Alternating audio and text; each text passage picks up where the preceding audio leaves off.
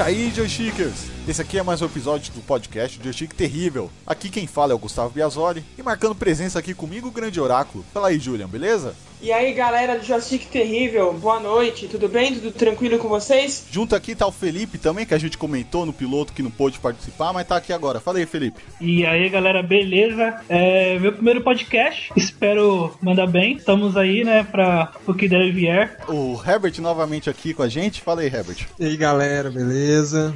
Estamos aqui de novo, né? Bola pra frente. E o Rafa, mais uma vez aqui também. E aí, Rafa? E aí, galera, estamos de volta aqui com vocês, com essa galera que a gente tanto ama, a gente tanto gosta, fala que a gente tanto ama, que é os videogames. E aqui é o Rafael Cachista, vou lançar umas coisinhas aí, focar no Xbox e alfinetar os sonistas. O Julian hoje está representando os sonistas e eu vou dar uma alfinetada nele, só pra gente seguir a dinâmica do programa. A guerra não vai parar, né? Jamais. Nada de fanboyismo, mas é gostoso, né, ter essas... aqui os consoles preferenciais, né? É, é, é, uma, é brincadeira gostosa, né, É cara? saudável. é um fanboy de verdade, porque o Rafael já teve PS3, ele gosta de muitos títulos do PS, então não, isso aqui é uma brincadeira. Júlia, quer fazer uma réplica pro Rafael? Quero, quero fazer uma réplica sim. Morra, Rafael. Morra, caixa! A recíproca é a mesma. Morra, seu caixista maldito. Como assim, jovem? Nossa, que ódio. Isso, hein? Não, é, é brincadeira, né, gente? É brincadeira. Então, é, o, o Rafael é caixista, eu gosto muito dos consoles da Sony, mas no final tudo é videogame, tudo é diversão. E é isso, né? Eu acho que todo, todo fanatismo é, é prejudicial. Vamos jogar videogame, vamos ser felizes. E é isso aí, galera. Exatamente, nesse momento eu tô aqui triste jogando Call of Duty Black Ops 1 na retrocompatibilidade, porque é a nossa que a gente escolhe, né, cara? O que a gente tem aqui disponível. Mas no final é poder ligar o controle e jogar, isso que importa. Não se esqueçam também dos PC Gamers. Não, PC É. Gamer, a gente não gosta de PC Gamer, não. Ah, como assim? Eu tô aqui pra isso, dos. Nintendo Gamers. A gente esquece desses. É, eu fui representante da Nintendo, né? Ainda bem que tem um aí, ó. Olha aí, ó. Por 10 segundos. Ah, Mas fui.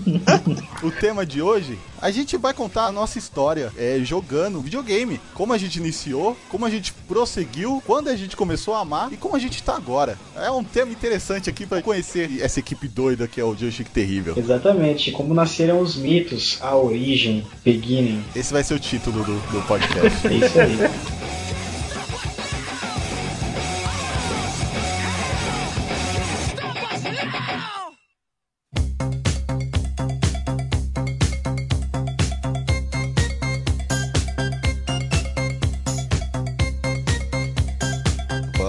partir pro tema aqui. Iniciando o primeiro console. O primeiro console foi o Atari, né? O Atari, cara, o Atari foi o, o, o primeiro console, assim, que, que teve um grande sucesso comercial, né? É, porque antes do Atari, teve o, o Magnavox Odyssey, né? E daí tiveram vários outros inventos aí, mas o Atari, sim, foi o primeiro com um sucesso estrondoso comercial no mundo inteiro, foi o Atari, com certeza. E o Atari aqui da equipe, Julia, pode começar o seu depoimento com o primeiro contato com o videogame. Meu Deus. Experiência, né? É, minha experiência. Pô, meu, meu primeiro contato com videogame foi, foi muito cedo, né? Eu tinha 10 anos de idade. Isso foi no ano de 1988, 89, ali, uma coisa assim. Tempo, hein? É, faz tempo. O Atari já não era novidade, né? Mas, assim, foi o meu primeiro console. É, meu pai sempre trabalhou com eletrônica, então, volta e meia aparecia, né? Um videogame ou outro pra ele consertar. Eu era o, o testador oficial dos videogames, né? Então, meu pai consertava e eu ficava testando lá por, por algumas horas e tal. Até que um dia apareceu um Atari, ele consertou como se fosse de cliente, né? Normal tal. E aí entregou pra mim, pediu pra eu jogar um pouquinho e depois perguntou se gostou. Eu, Pô, pai, gostei. Ah, então esse é seu. Então ele me, ele me deu meu primeiro, meu primeiro console. É, e eu lembro que foi um Atari da Atari. Né? foi um Atari Polyvox, quando tinha a- as propagandas na televisão, né? Que era o Atari da Atari, né? Que foi o, o Atari da Polyvox. Os primeiros jogos, eu lembro claramente, cara, foram o Enduro, o, o River Raid e o do. A gente falava, eu falava o do ursinho, que era o, o Frostbite, que ia pulando assim e tal. Então eu comecei no Atari, cara. Eu nunca joguei Atari na vida. Nossa. Eu cheguei a ver e tal, mas eu, eu nunca joguei Atari. Eu, eu, já comecei a geração mais antiga, né? Que eu comecei no Master System. Então esses jogos do Atari eu via e me davam um desgosto, cara. eu vi aquilo lá e eu, caraca, ainda bem que eu nasci na geração mais, mais tecnológica aqui. Por mais que eu tenha começado na Nintendo, na Super Nintendo, eu tive a oportunidade de jogar algumas horas de Atari. E eu me divertia muito jogando Enduro, cara. Aquele jogo de corrida era sensacional. Eu perdia horas jogando aquele jogo. Eu lembro que eu estava na casa de, do meu pai, que na época ele morava na casa de uma. Estava morando com uma mulher que o filho dela tinha um Atari. Então nós joga, jogávamos alguns jogos juntos assim. Só que eu joguei um pouco de alguns jogos, assim, que agora eu não me recordo o nome, mas o Enduro mesmo foi o que eu mais me diverti jogando. O Enduro é o mais popular, não é? é com certeza. É, com certeza. Ô Felipe, emendando então, já aproveitando, qual foi sua primeira experiência com, com consoles? A minha experiência é que assim, o meu pai, ele é um cara que vivia trocando de mulher, né? a experiência do pai com mulher é você, tem você tem certeza que quer falar isso? Pode, você tem chance de regravar, você tem chance de voltar. Te amo, pai. não, não, não. Te amo, pai. Então, é, ele vivia trocando, agora ele tá fixo, tá? Te amo, pai. Então, teve uma época onde ele morava numa casa de uma outra mulher. Tinha, essa mulher tinha um filho que tinha mais ou menos a minha idade. Uh, então ele tinha um Super Nintendo com o jogo do Super Mario World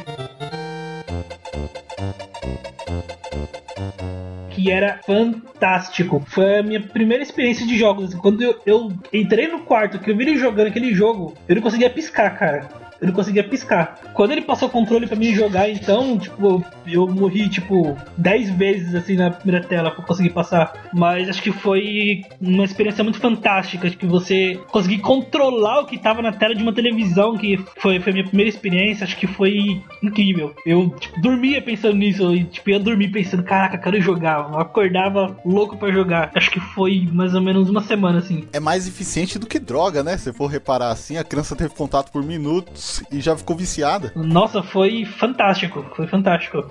Ô Herbert, e seu primeiro contato? Como que foi? Nossa, cara, a minha história é curiosa. O meu primeiro contato com o jogo, jogo mesmo, foi no, no PC. Aqui em casa a gente comprou primeiro computador em 2004, só faltou a internet em 2007. Aí você pensa, né? e a minha primeira experiência com o jogo mesmo foi naquelas revistas de banca que a gente comprava aqueles CDs com 500 jogos. Sim, eu não sim. sei se vocês lembram disso. Eu tenho até, eu tenho, devo ter umas duas ou três aqui ainda, uns CDs. Eu não sei se funciona, mas eu ainda tenho CDs ali com os jogos. Pois é, mas uh, eu não lembro direito, mas se o meu primeiro contato foi nesse PC foi no, no Play Play 1 na casa de um primo. Mas eu sou bem mais novo aqui, né? Então eu já entrei bem tarde mesmo no, no mundo dos games. Mas quantos anos você tinha, Herbert? Uai, cara, quando comprou o PC aqui em casa eu tinha oito. Aí eu não lembro, na minha cabeça, em ordem cronológica, eu não lembro se nessa época eu já ia pra casa do meu primo jogar Play 1. Rafa, manda aí seu depoimento. Ah, eu tava tentando recordar que até o, o início, né, onde esse monstro aqui foi criado, mas eu acho que meus primeiros consoles mesmo foi Master System. Eu lembro que a minha mãe, ela chegou a jogar bastante Atari da prima dela, e aí tava parado lá. Quando eu era bem pequenininho, eu tive um contato mínimo jogando Pac-Man, né? Foi bem legalzinho, eu vi muito pouco e aí já fui para o Master System, que eu era muito pequena, não sabia jogar, e aí minha mãe, ela jogava um pouquinho e quando eu queria, tava chato que eu queria jogar e ela tava jogando, ela colocava o controle com não conectado né, no, no porte ali. Ela deixava embaixo do console pra eu ter a ilusão que eu tava jogando. Eu achava o máximo, eu achava que eu tava jogando com ela, que a gente tava finalizando junto. Aí nisso a gente brincava com aquele Sonic, né? Sonic the Hedgehog clássico lá do. Clássico, clássico. Do Master System. Sim. Lindo aquele jogo, acho que eu sou fã de Sonic desde pequenininho por causa daquele game. Nunca deixei de gostar. E aí eu fui seguindo de Master System pra Mega Drive, e Mega Drive com aquele negócio do Super Nintendo, trocava, ficava um pouco Super Nintendo, trocava um pouco do Mega Drive. E, e, videogame, cara, foi um negócio que me ajudou muito na, na minha formação, assim, crescendo na, como na infância, né? Porque eu precisava ficar como filho único, eu tinha a opção de jogar pra não ficar na rua, às vezes, direto, né? Pra não ficar só me machucando, só minha mãe poder ficar tranquila que eu tava em casa. E aí eu pude ir sempre gostando e sempre passando de geração em geração, jogando Mega Drive e subindo até o PS1, quando foi começando. Mas eu lembro que era maravilhoso, cara cara, quando eu até se quebrava o videogame, eu, eu ficava tranquilo por enquanto, mas depois minha mãe pegava, dava um jeito e comprava um console novo, um Mega Drive novo. Ou trazia um outro Nintendo. Cara, é uma felicidade que não tem explicação, é diferente. E é um negócio que não passou, né? A gente cresceu aí, quem ama jogos hoje em dia, sabe como que é o mesmo sentimento que você tinha, é até nostálgico, o mesmo sentimento que você tinha quando você ganhava um jogo quando criança. Você vai numa loja e encontra um Quantum Break em promoção 99 e você compra. é a mesma emoção, cara. Você sente aquela mesma alegria. E é muito bom. Não, a emoção de ter um videogame novo, cara, é sempre incrível. Eu vou encaixar aqui porque o, o meu primeiro console foi um Master System também. Master System 3. Eu tinha um Sonic na memória e eu tinha um jogo do Rambo, só que eu não conseguia jogar porque acho que tinha que ter um. Tinha que ter a pistola. Eu não lembro, eu nunca consegui jogar aquela merda de jogo. Ele era em FPS, ele era FPS. Só que eu, não, eu nunca pude jogar porque eu não sabia como funcionava. Mas Sonic eu joguei muito. Só que o meu primeiro contato, eu acredito que foi no Mega Drive. Eu, eu fui na casa de uma amiga da minha mãe, que ela tava visitando, e um menininho tava jogando lá o Mega Drive. E eu fiquei apaixonado. Se eu não me engano, acho que era. Acho que era Contra. Tinha Contra no Mega Drive? Não. Ah, não? Não, que eu achei, eu fiquei impressionado, fiquei impressionado. E aí em seguida minha tia também gostava de jogar, ela gosta de jogar ainda, e ela jogava, sempre teve os consoles da época e tal. E eu também pude experimentar lá, tanto que eu joguei um jogo que eu e o Felipe vive discutindo, que é a, aquele da Mônica. Lembra, Felipe? A Mônica no Castelo do Dragão.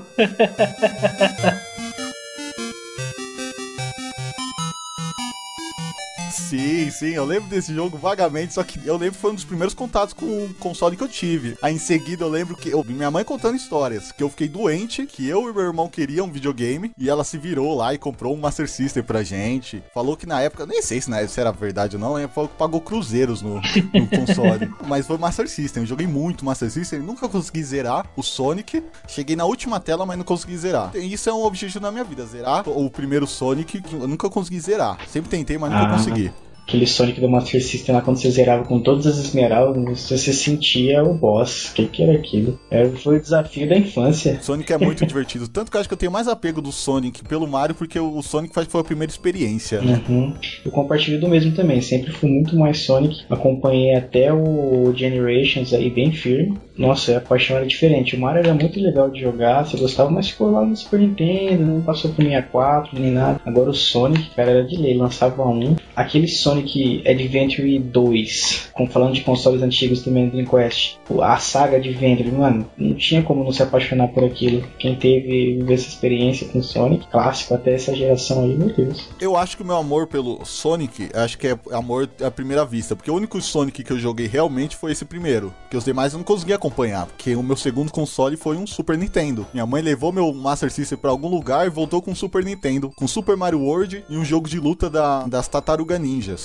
Que eu não lembro. Nossa. Eu não lembro o nome agora. Não é Turtles in Time? Ah, não, acho que Ah, não, não. de luta Ele- é era de luta, era de luta mesmo. Que ele tinha até o secreto, ele tinha um- um dois personagens secretos. Um era um tubarão e o outro era o destruidor. Nossa. Só que eu não lembro o nome agora do, desse tartaruga ninja. É o Teenage Mutant Ninja Turtles Tournament Fighters.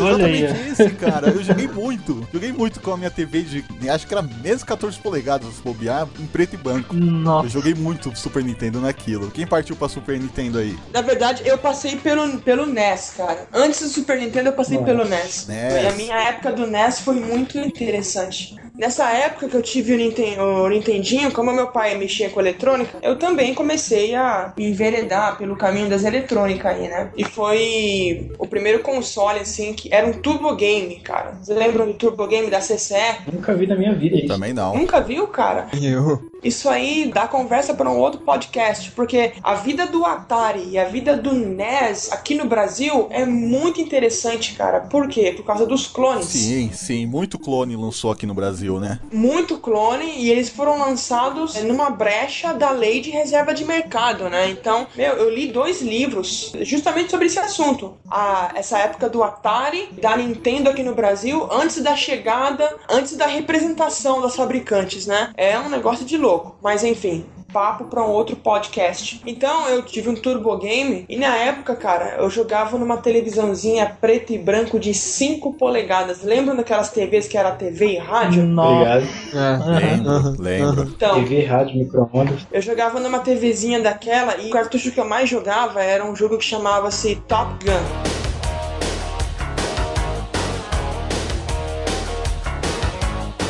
Ele era em primeira pessoa tal. E a criança, né, cara? A criança tem uma imaginação muito fértil, né? Então, o que eu fazia pra jogar? Sempre que eu sempre que eu ia jogar Top Gun, eu ia lá pro meu quarto e tal, colocava o videogame assim do meu lado na cama, colocava a televisão entre as pernas, pegava o cobertor, me cobria com o cobertor e estava lá eu voando num caça F-15 Tomcat. Fazia uma cabaninha, me cobria com o cobertor e ficava jogando Top Gun, cara. Passava horas ali, ó, jogando Top Gun.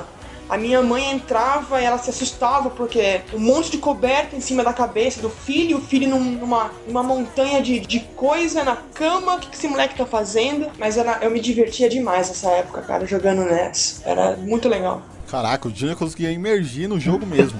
Hoje a gente tenta entrar no mundinho com um headset bom pra você entrar no mundo mesmo do jogo. O Junior não. O Junior já entrava no. criava um cenário todo pra poder entrar. Outra categoria, né, cara? Caramba, Foi daí, legal, foi daí né? que surgiu a ideia do, do óculos VR, né? É, óculos Ah, VR, certeza.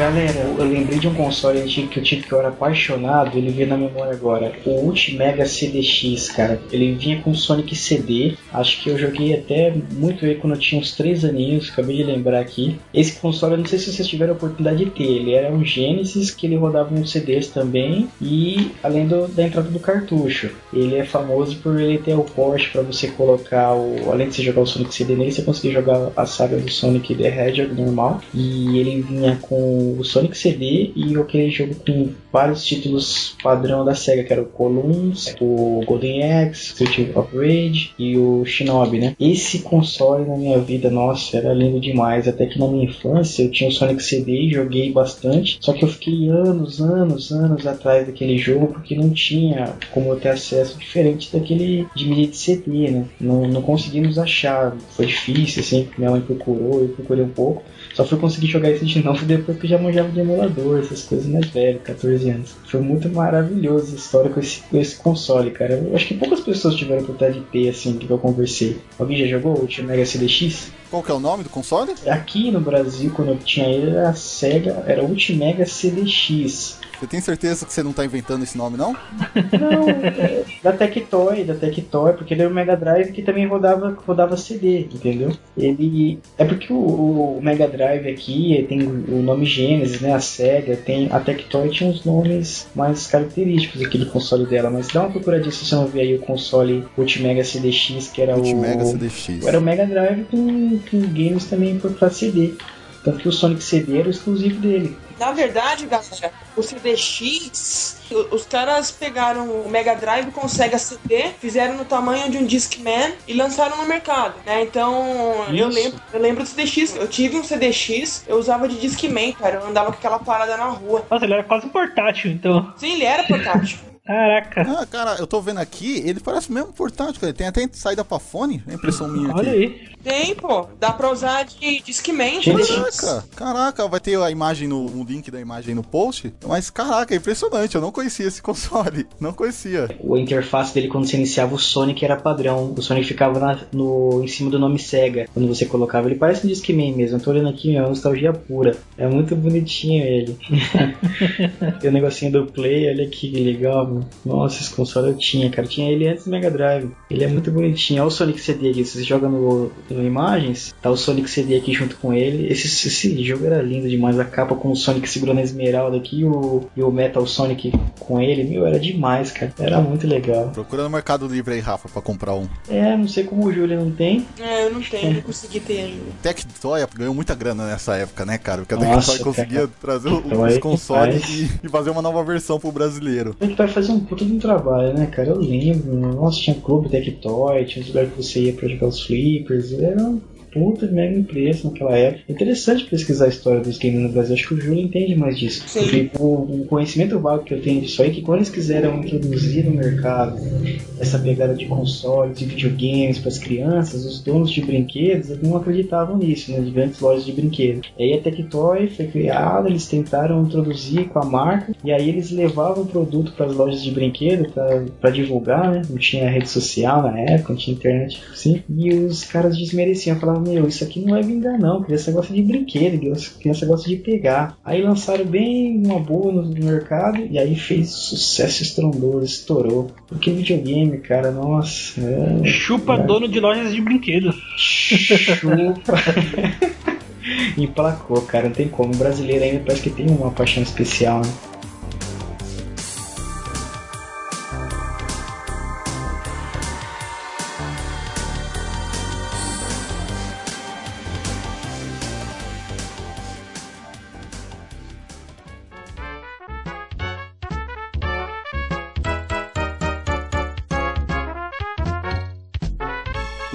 Em seguida, veio o Super Nintendo, né? Super Nintendo, quem foi pra Super Nintendo aí? Nossa, Super Nintendo, cara, eu eu peguei mais no período em que eu tava alternando do Mega Drive, acho que o Mega Drive quebrou, e aí quando arrumou eu fiz um. Meus pais fizeram um- uma troca lá com a pessoa que queria e eu peguei o Nintendo. E aí eu tinha o, o Mario, eu joguei o Aladdin do Super Nintendo, que era Sim. excelente. Super Era jogo. muito gostoso de jogar, era diferente da versão do Mega Drive e eu amava demais. Caraca, Rafa, agora assim, só te dando corte, Aladdin também foi um dos primeiros contatos que eu tive com um videogame. Agora que eu parei aí, pensar, A gente vai citando e você vai lembrando.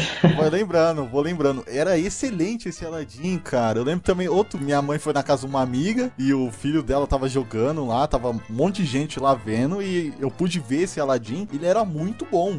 Esse Aladdin era excelente, foi um dos primeiros contatos que eu tive também. Incrível. As duas versões do jogo do Aladdin, tanto do Mega Drive, que eu acho que é o da, da Activision, se eu não me engano, e o do Super Nintendo, acho que foi a Capcom que fez, eu não lembro. Eram duas versões diferentes do, do game e excelentes as duas. Foi um dos, dos jogos que eu curti pra caramba mesmo jogar no, no Super Nintendo. Gostava muito daquele Mario All Stars, cara. Como eu amava jogar aqueles vários games do Mario, Mario 3, Mario 2, lá com aquele. Você escolhia vários personagens, jogava com o cogumelo. Era, foi excelente pra minha infância, cara. Só que eu fiquei pouco tempo e aí, depois que eu, eu troquei de novo, peguei a Mega Drive, nunca mais voltei pro Super Nintendo. Além do. Era um do Mickey, cara, que ele trocava de fantasias, parece, quando ele passava os episódios do game.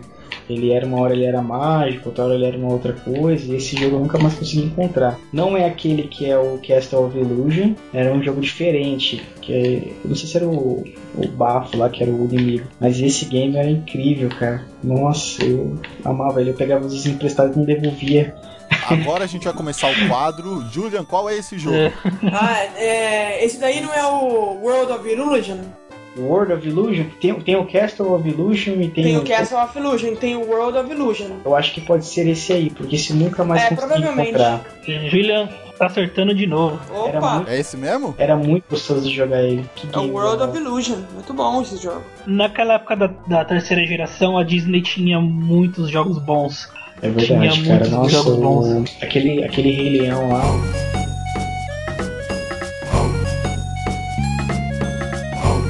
O Rei Leão era lindo Mega demais. Drive, nossa, que Só que jogo. o Rei Leão era difícil, não era? Difícil pra caramba. Era difícil, mas eu, eu fechei ele, cara. Eu fechei em 2004. Quando eu tava com, com o Mega Drive de novo, eu virava às vezes muito tempo jogando porque não tinha como salvar. Deixava às vezes com o console ligado, dormia para jogar de manhã. E era difícil mesmo. No final você tinha que jogar o, o Scar ficar pulando em cima dele e tentar jogar ele com o movimento para trás da fogueira, do, do mar pegando fogo lá. Era difícil fazer isso. Mas era um jogo excelente, cara. Meu Deus. O, o Rei Leão não tinha aquele esquema de, de, de password para você Tinha. meio que simular o- a sua gravação do jogo? É, você voltava, mas então com todas as suas vidas, né? Com as coisinhas que você Uhum. tinha. Ah, É, sim, pô, sim. Eu lembro que no Aladdin né? tinha isso, né?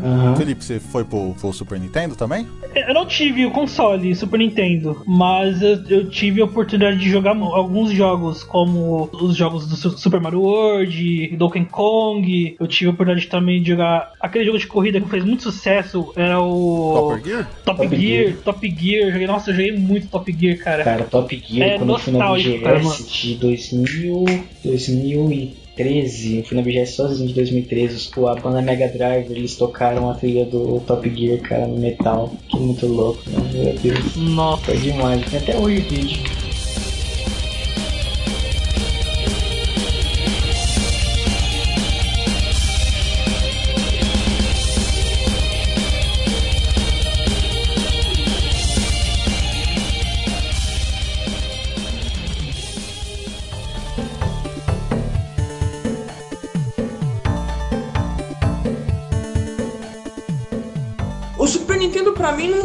Console tão marcante. Eu acho que pelo fato de, além de, de sonista, eu ser eu ser ceguista azul, né? Não é roxo, né? Eu sou um ceguista azul. Falar mal da SEGA eu brigo, cara. Xingar PlayStation pra mim, beleza, mas falar mal da SEGA pra mim é, é arrumar confusão. Acho que eu tenho um carinho enorme pelos jogos da SEGA, pela SEGA, pelos consoles. Então eu já tive vários Master System, Mega Drive, eu sou apaixonado. Até hoje, pra mim, é o melhor console que existe, é o Mega Drive. Acho que por isso o Super Nintendo não foi tão marcante assim pra mim. Eu joguei muito no Super Nintendo e passou, sabe? Eu peguei o Super Nintendo, joguei. Eu lembro que eu vendi meu Mega Drive pra pegar um Super Nintendo porque eu sempre fui muito antenado com as novidades, com o que tava, com o que os meus amigos estavam jogando e tava todo mundo jogando Super Nintendo, Super Nintendo, Super Nintendo. E aí eu não tinha com quem trocar cartucho e aí acabei comprando pra ter cartucho pra trocar com os, com os amigos. É, para mim, o Super Nintendo assim passou meio que batido. Tive um, mas não,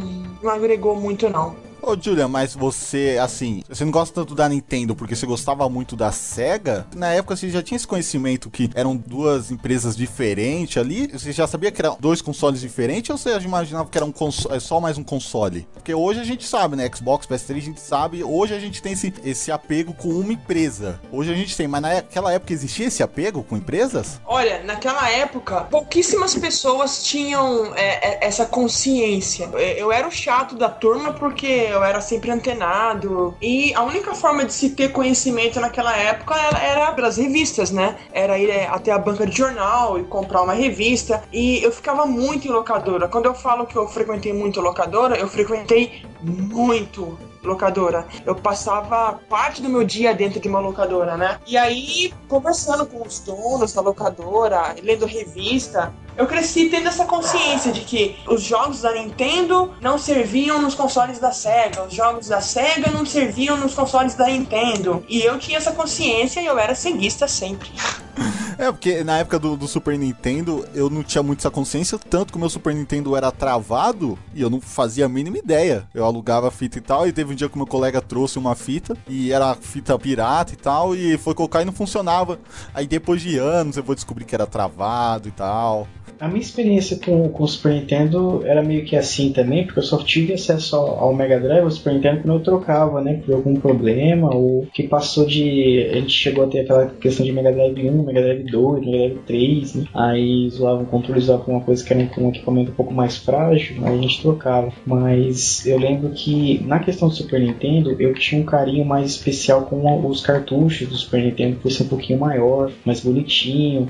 O console, eu achava ele muito bonitinho, cara, o Super Nintendo. Nessa questão de, de design, com o, com o controle, os joguinhos eram mais bonitinhos. Agora, questão de, de games também, de, de mascotes, eu acho que era, na época, a gente, como era criança, a gente gostava dos mascotes também. Aí vem aquela, aquela rivalidade, que o Julian gosta muito de Sega, gostou bastante de Sonic. Gosto de Mario também, mas às vezes nem tanto quanto o, o do Sonic com a Sega, que a gente atrelou a marca com o mascote. Eu fui assim também, amava o Mario, só que o, o Sonic era mais, mais legalzinho, azulzinho e tal, rapidinho. E aí tinha essa, esse embate na época. Mas Super Nintendo, cara, era um console maravilhoso. Nossa, quem teve a oportunidade de jogar, os títulos dele eram muito gostosos de jogar. Eu tenho uma leve impressão do que eu me lembro, que eu vejo hoje em dia, que o gráfico do Super Nintendo ele era um pouquinho superior ao do Mega Drive, mas mesmo assim não tinha uma tanto foco assim na diferença do, dos, dos pixels assim que era como hoje, né? A gente analisa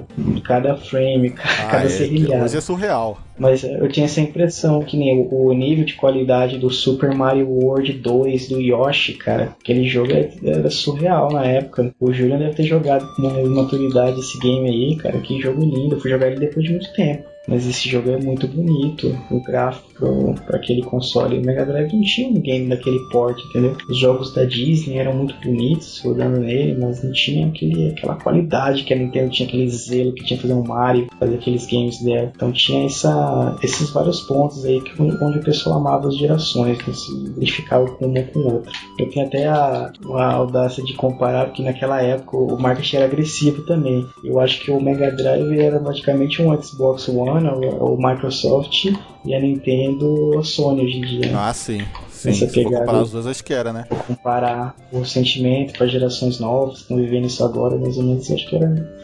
Pra tentar pensar, era mais ou menos assim. A SEGA é japonesa ou é americana? A SEGA é japonesa. Ah, É japonesa, mas que ela começou como Sega com um americano, né? O cara chama David Rosen. Ele morava no Japão. Aí ele queria um negócio de importar máquinas para os Estados Unidos. E ele criou uma empresa chamada Service Games. E veio para os. Estados Unidos como Service Games, que acabou virando Sega. Legal. é. O Oráculo é outra realidade, né, cara? Fica, fica até de dica pra galera aí, né? Quem quiser ler, um livro maravilhoso pra vocês lerem é um livro chamado Guerra dos Consoles.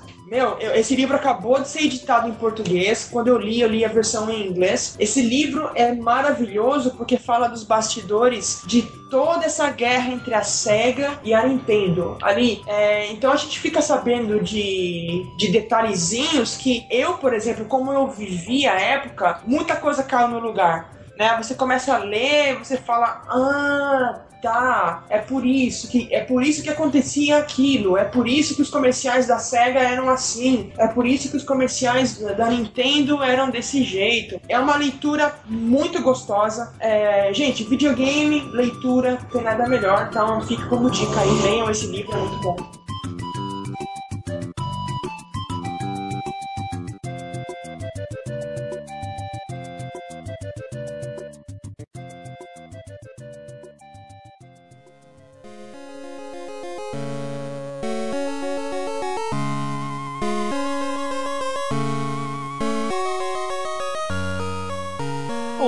Joguei também muito Game Boy. Eu tive um Game Boy Pocket. Eu, o meu primeiro cartucho de Game Boy Pocket, cara, eu joguei horas e horas e horas e horas Pokémon Silver. Acho que eu ficava praticamente o dia todo jogando. Nas minhas férias, eu ficava o dia todo jogando. E era um jogo assim, na época já era um jogo antigo, o, o Pokémon Silver. Acho que já tava na, num, nos dois ou três jogos mais pra frente. Mas na época eu tinha ainda uns colegas que jogava e a gente trocava informações, trocava. Eles me ensinavam algumas dicas e eu ensinava alguma dica pra eles. E era um jogo muito divertido. E o, o legal do, do Game Boy é que você podia levar pra escola, você podia levar pra casa do seu colega, você podia levar pra onde você quiser. E foi um console bacana, foi um console muito, muito bom. Foi o meu primeiro portátil. Aliás, foi meu único portátil, porque eu não, não, tive, não tive mais outros portáteis. Um portátil bem interessante que eu tenho aqui, eu tenho um. é, ele chama Super Mega Drive MD da Tectoy. É um Mega Drive portátil. Olha aí. É sério mesmo?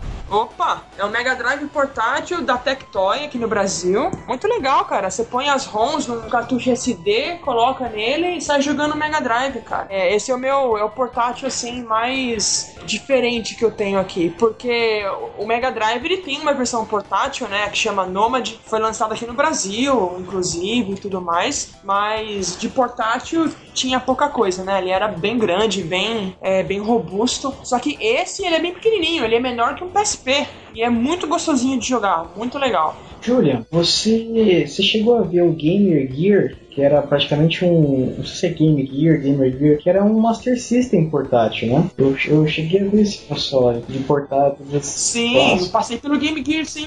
O Game Gear foi na época que a SEGA percebeu que a Sony, que a Sony não, que a Nintendo tava, tava dominando o, o mercado de portáteis, né? E era um mercado grande, a SEGA quis uma fatia do mercado, né? E qual que foi o diferencial do Game Gear? O diferencial do Game Gear foi a tela colorida, né? Só que mesmo assim, né? Com a tela colorida, mas havia um gasto de baterias ali enorme, né? Era um devorador de pilha, né? O negócio. O negócio durava muito pouco com as baterias. Mas assim, jogos também muito bons. Né? O Game Gear foi um consolezinho que teve uma vida não muito longa, não conseguiu desbancar a Nintendo, mas tem as suas pérolas. Muito bom. O formato dele é bem aceitável com a mão, né? Porque ele parece um, um controle do, do. Wii U. É, parece, me lembra mesmo, lembra bastante. Tô vendo aqui, tô vendo as imagens e tal. Lembra um pouco um Wii U, um protótipo de U, né? Bem interessante. Olha aí. Ele entra cartucho de- do Master System? Então, ele tem cartucho proprietário, mas o Game Gear ele tem um adaptador que chama o Master Gear Adapter.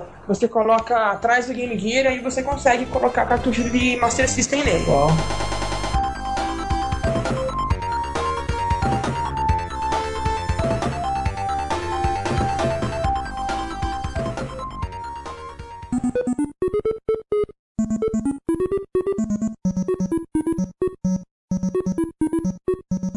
Ô Herbert, Oi. questão de cartucho, nada? Nada, cara. Eu lembro que a gente, que uma vez que o meu primo mudou pra cá, eu cheguei a jogar no, no Nintendinho. Só que foi em ordem cronológica depois que eu já tinha jogado no Play 1. Eu lembro de jogar Bomberman nele e um jogo de uma moto que tinha umas pistas. O jogo era difícil pra caramba. É, é Exit Bike.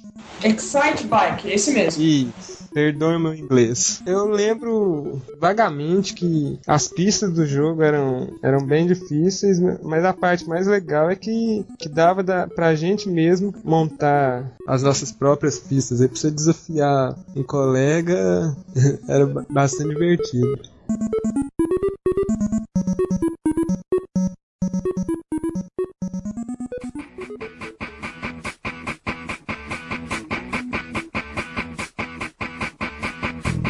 Depois do meu Super Nintendo, eu fiz um rolo com a minha tia e ela me deu o PS1 dela. Na época que eu peguei o PS1, o PS2 já tava em vida e tal, já tinha vários jogos, já tinha God of War, mas foi na época que eu consegui o PS1 e o PS1 foi uma alegria. Foi uma alegria. Eu não vou conseguir descrever essa alegria que foi o, o PS1. Tantos jogos, tanta, tanta jogatina com meu irmão, com os colegas. Realmente, um PS1 tá marcado na minha vida. O meu PS1 tá parado numa caixa, porque ele tá com defeito que eu tenho que conseguir arrumar. Eu vou arrumar esse PS1, porque eu quero continuar jogando nele, cara. Porque PS1 é incrível, incrível.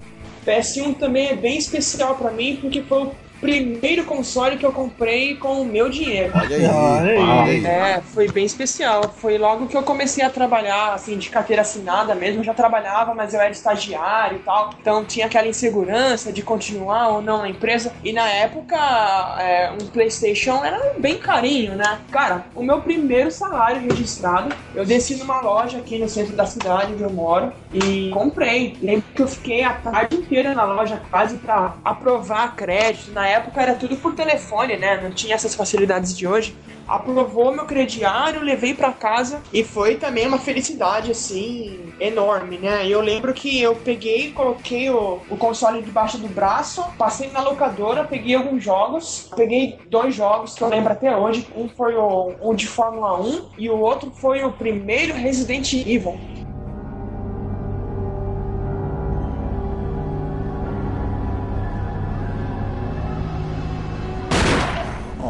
Nossa. Olha. Peguei, é, abri o PlayStation com chave de ouro. Uau. E cheguei em casa, cara. Eu fiquei muitos anos com o meu PlayStation, me deu muitas alegrias. Uma das minhas maiores alegrias assim com o PlayStation e o que eu levo até hoje, quando me perguntam assim qual é o seu maior feito assim no videogame, foi quando eu consegui terminar o Final Fantasy VII.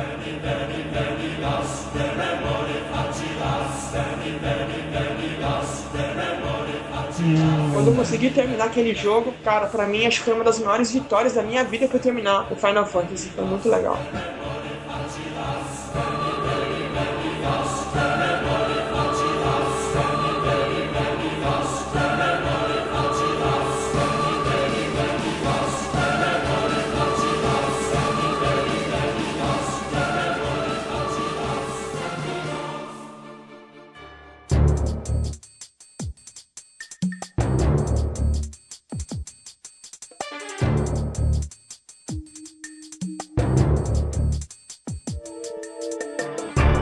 Primeiro contato com o PlayStation 1 foi na casa de um colega que mora aqui próximo de casa. E eu lembro até hoje que o jogo era o Syphon Filter, eu acho que era o 1 ou 2. Se eu era um, era um jogo de polícia e ladrão, né? Era um, aquele jogo que você era um policial e você saía, tipo, metendo tiro em tudo que se mexia. O jogo era basicamente isso. Eu sei estranho que eu sempre considerei o Simple Filter, eu sempre achei que era um jogo de espião. O cara não era espião em nada, só que eu sempre achei que ele era um espião na minha, na minha cabeça. É, na minha cabeça era policial, né? Eu não prestava atenção pra enredo, né? Eu não entendia inglês, era bem, bem criança, então o negócio era você sair atirando em tudo que se mexia e passando a tela. Eu nunca consegui passar da primeira tela, mas enfim.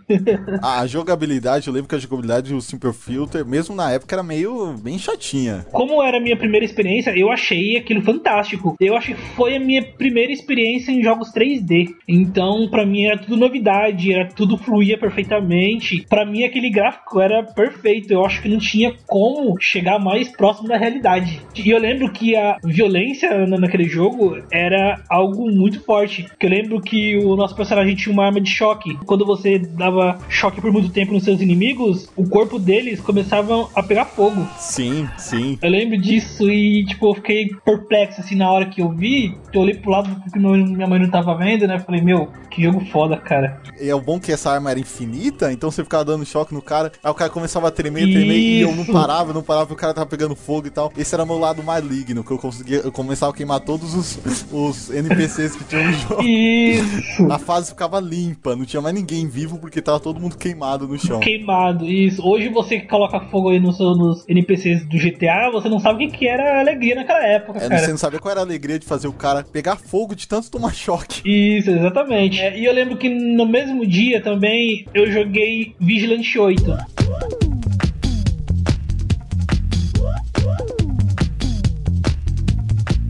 Nossa, que jogo lindo, Vigilante. Vigilante 8. Eu acho que todo mundo que teve um PlayStation, que teve a de jogar PlayStation, conhece o jogo falar do, do Vigilante 8. Que era aquele jogo em que era você tinha os veículos, né? Tinha caminhão, tinha um carro e tal. E eu jogava assim em dois, então era combate. Você jogava numa, numa tela, cada um escolhia um veículo e os veículos tinham suas armas. E você pegava outras armas pelo cenário e o objetivo era um destruir o outro. Era um jogo muito fantástico, cara. Um jogo muito bonito. Eu joguei também um pouco e eu lembro que ele era muito divertido, cara. Ele e o Twist Metal, não é? Twist Metal, isso. Twist Metal também tinha umas versões. Esse tipo de jogo era muito bom, somente pra jogar em co-op. Eu joguei muito com o meu irmão em co-op aqui, a gente disputando, fazendo essas partidas. Era muito, muito divertido. Era diversão, né? PS1 me trouxe muita diversão. Esse é um console incrível, cara, da história dele, né? Quando introduziu o Crash também, um jogo divertidíssimo, de aventura, 3D, um mascote bacana aí, muito legal a história dele, o Bodega. Que, que infância que o pessoal que é gamer teve, assim, que não teve oportunidade de, de jogar o, Crash. Foi demais, cara, e os jogos foram vindo, uma, uma coleção enorme. Deu início a Resident Evil, deu início a várias séries muito interessantes, cara. O, o console marcou demais, acho que fez muitos de nós aí apaixonados por videogame. Quem não jogou Mega Drive, Super Nintendo, no PS1 teve o gostinho, né? Principalmente quem gosta de FPS como eu, cara, jogar aquele Medal of Honor lá era demais, cara. Nossa. que jogo Nossa. aquele. Meu Deus, é muito bom. Só listando alguns jogos aqui de PlayStation 1 aqui que, que eu joguei muito. É Medal of Honor, é Tony Hawk.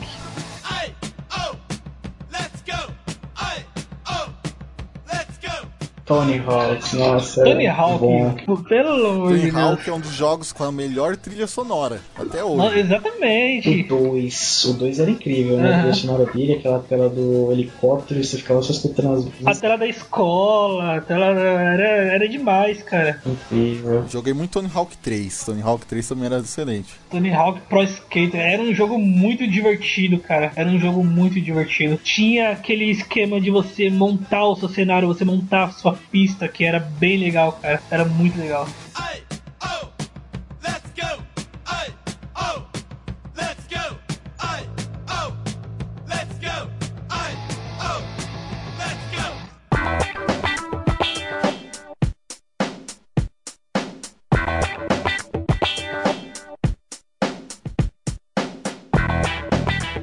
PS1 foi o meu primeiro contato de verdade com console na casa do meu primo. Eu não, cheguei a ter. De jogo assim pra, destacar, eu lembro que tinha um jogo de luta. Eu não sei se vocês vão conhecer, não é um jogo de luta muito famoso, não. Ch- Chama Samurai Deeper Key. Esse jogo acho que foi, sem dúvida, o que eu mais joguei na época. Eu, eu achava sensacional era japonês de luta. E depois que eu comprei o, o meu Play 2, eu tentei achar algum jogo semelhante a ele, porque meu Play 2 já foi modelo Slim e não rodava nenhum jogo de Play 1. Só que na decepção eu não encontrei não. Comprei um punhado de jogo de luta japonês, mas nenhum foi realmente o que eu esperava. Foi Não. atrás do amor, o primeiro amor e não encontrou. É, pois é, cacei continuação do jogo, nada. Eu lembro de jogar Crash também.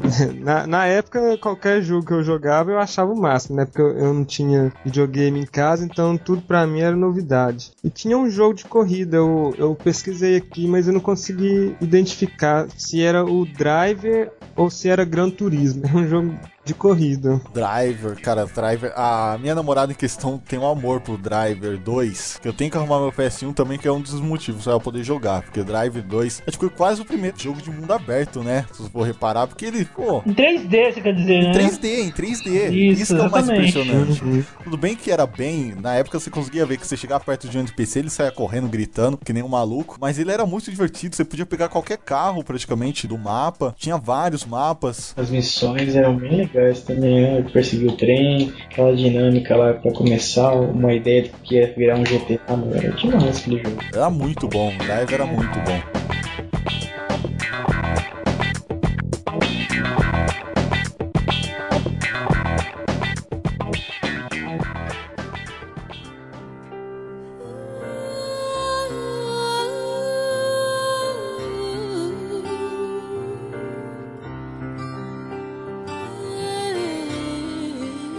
Durante o, o PS1 foi uma fase que eu joguei muito RPG, cara. Joguei muito. Então, a série Final Fantasy, então teve o, o, o 7, o 8, o 9, Chrono Cross, Legend of Dragoon. Então, eu joguei Star Ocean, Secret of Mana. Então, eu joguei muito RPG nessa época e foi numa época que eu, eu aprendi mais inglês, cara. Então, grande parte do que eu sei de inglês hoje é eu, eu aprendi, eu aprendi jogando esses jogos. Resident Evil também, eu joguei todos os Resident Evil que saíram pro, pro PS1. Siphon Filter também, eu joguei muito. Siphon Filter é uma das minhas séries favoritas. É uma das séries que eu torço assim, sabe? Eu, eu peço pro, pros deuses da, da Sony trazerem a. reviverem Siphon Filter e trazerem pro PlayStation 4, porque vai ser um jogo muito bom. Parrapa The Rapper é um jogo que eu jogava muito, jogo de música muito bom no PlayStation 1, que eu gostava demais de jogar. Aquele joguinho de ritmo e tal, muito bom. Corrida, Fórmula 1, é, Destruction Derby, bastante. Gran Turismo, tem que adicionar Gran Turismo aí. Gran Turismo, claro. Gran Turismo, com certeza. Gran Turismo, Need for Speed, nossa, Need for Nossa, Speed Need 3. for Speed Porsche, tinha o Porsche. E o Porsche, né? O Porsche era muito bom, o Porsche era muito bom. Cara, PlayStation, acho que a gente, consegue fazer um cast na, na boa, só, Só de PlayStation. Só de PlayStation. Com certeza. Porque PlayStation, cara, tinha uma. Era a playlist do PlayStation de jogos, cara. É só jogo bom. Só jogo bom. Só jogo bom.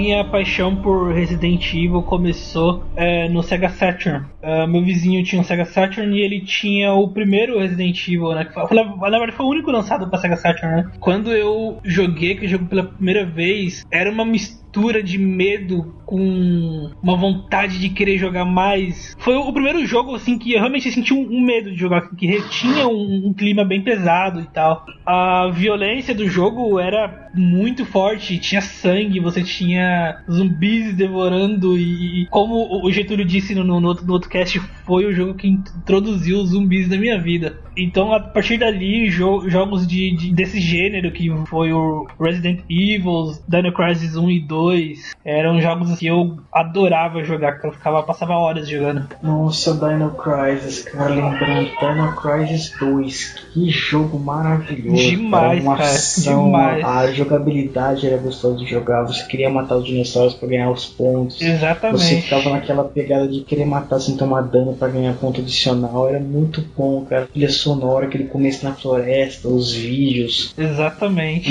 Incrível, que jogo. Nossa, muito bom aquela época. Cara, esse tem que ser um jogo que tem que trazer de volta, porque era muito bom. Eu sonho com isso, eu sonho demais, cara, de trazer um Dino Crisis decente, fazer um reboot, talvez, da série, cara. Ia ser muito, muito louco. O enredo é legalzinho da terceira energia, uma pegada, a ideia do game era legal. Uhum. Era bem interessante na época original. Eu, eu esperava ter um terceiro assim nas gerações. Parece que tem um terceiro, não sei pra qual plataforma, mas é um jogo totalmente Tem brisa. Tem, nada a ver. tem pra PlayStation 2, mas é uma pegada meio que no futuro, numa nave. É, E parece ver. que é, é bem zoado, assim, bem zoado mesmo. É bem viajado. A Capcom podia fazer, né? Talvez ou passar essa franquia, cara. Fazer que nem fez com o DMC. Fazer de novo com a Regina, aquela personagem ruiva, cabelinho curtinho. Era legal, cara. O Dylan. Aqueles personagens eram bem carismáticos. O Índio. Eu só tenho dois recados pra Capcom. Primeiro, rebuta Dino Crisis. E segundo, traz a Rebecca Chambers pro próximo jogo de Resident Evil. Ponto. O Felipe tem essa, essa cisma com a Rebeca que eu não sei o que, que é. Eu não sei que. Acho que foi o primeiro amor dele, eu não sei. Porque ele quer, que quer, que quer que ela volte por algum motivo. Ela voltou no zero, cara. E toda vez que eu chego ele, ele, ele me fala da Rebeca. Exatamente. Vamos aproveitar que a geração do PS1, a quinta geração, né? Ela chegou com muito força o fator terror, né? A gente falou de Resident Evil 1 que tinha um fator terror, Dino Crisis que o primeiro tinha um fator terror bem forte. Ah, o primeiro é tenso demais. Nossa. O 2 não tinha tanto, porque o 2 era muito claro e tinha a questão do- dos pontos que a gente tinha durante o jogo, que era o crédito que a gente ganhava, né? É, o 2 virou ação, né? Se tornou uma- um É, jogo de ação. É, e ficou bem arcade. Mas é muito divertido. O 2 é muito divertido. Sim, mas sim. essa geração trouxe bastante terror, né? Eu quero jogar aqui Silent Hill. Quem jogou Silent Hill aí?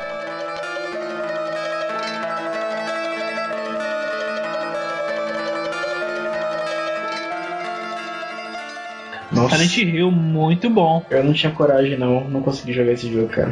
Era muito cagão. Resident Evil até ia, agora Silent Hill não dava, não. Aqueles, parecia aqueles bebês do capiroto lá, velho. Ali não deu. Não, Silent Hill é perturbador. Nossa, demais. Nossa, cara, Silent Hill pra mim foi. Eu, eu gosto de terror, né, cara? Então eu sou fã de filmes de terror, assim, desde criança. Meu pai também me ensinou a adorar filme de terror. E naquela época, né, era legal que a maioria dos jogos, assim, você comprava meio sem saber que estava comprando, né? Era mó legal, porque na época você já tinha as revistas de videogame e tudo mais, só que você meio que tinha um acesso limitado, né? Cara, comecei a jogar Silent Hill, comecei a, a me integrar na história ali, a entrar os puzzles. Eu parei naquele puzzle do piano ali que eu não saía daquilo, cara, até que eu, eu peguei o dicionário, eu traduzi aquilo que aparecia. Quando eu fiz a tradução, eu li, ali, ali, até que uma hora eu entendi. E também foi uma das grandes vitórias ali, ter conseguido é, terminar aquele puzzle do piano lá sem, sem ter olhado nenhuma revista. E realmente é uma grande conquista. Assim, Julian, já encaixando, ano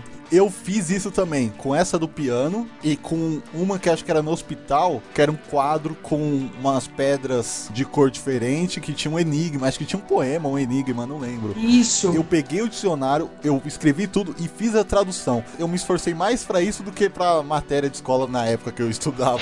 eu, fiquei até, eu fiquei até com remorso depois. Porque Silent Hill tinha bastante puzzle pra você continuar, que eram mais complicados do que do, do Resident Evil, que também era, era pau a pau na época, né? Que era o rival. E era muito. O Silent Hill foi muito interessante. Essa questão de puzzle e tinha um terror perturbador. Eu lembro quando a gente enfrentou a policial naquele carrossel maldito. Puta, que louco, hein? Aquilo foi. Nossa, cara, eu tenho trauma até hoje daquilo. E isso me marcou questão de terror. Que é um terror. É um Silent Hill, ele te deixava tenso. Independente se você zerou uma vez ou outra, toda vez que você fosse jogar, você ia ficar tenso. É verdade. É, o jogo tinha esse clima, né? Muito, muito pesado.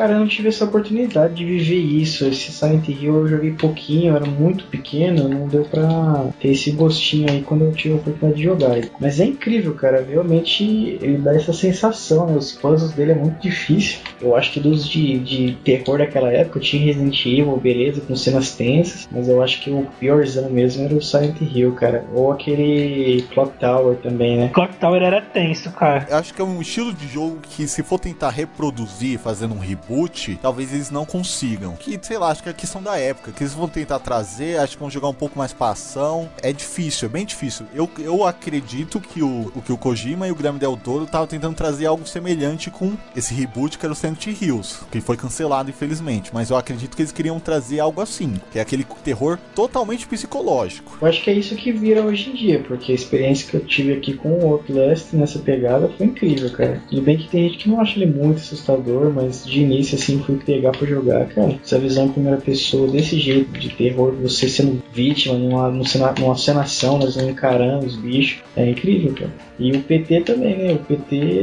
não tem muito coragem pra jogar aquilo ali, não. Eu sempre tive muito mais medo daquele terror, aquele terror sobrenatural, do que aquele que tem uma explicação científica. Ah, tipo, Resident Evil, a gente tem uma explicação científica pro que tá acontecendo. Ao contrário do Silent Hill, que é tudo sobrenatural. É demoníaca. A explicação é Isso, demoníaca. exatamente. Exatamente. Então esse tipo de terror é o que sempre, sempre me deixou mais tenso pra jogar. Cara, quando tocava aquela sirene de Silent Hill, Nossa. que foi muito bem reproduzido no filme, né? Que a gente teve o primeiro filme. O segundo Nossa. é lamentável. Lamentável. Mas o primeiro filme conseguiu trazer muito, muito daquela essência que é o que a gente vivenciou no jogo. Uhum, Aquele terror todo, né? exatamente. Eu recomendo aí, pra quem não assistiu, pra quem não conhece, assistir o primeiro Silent Hill.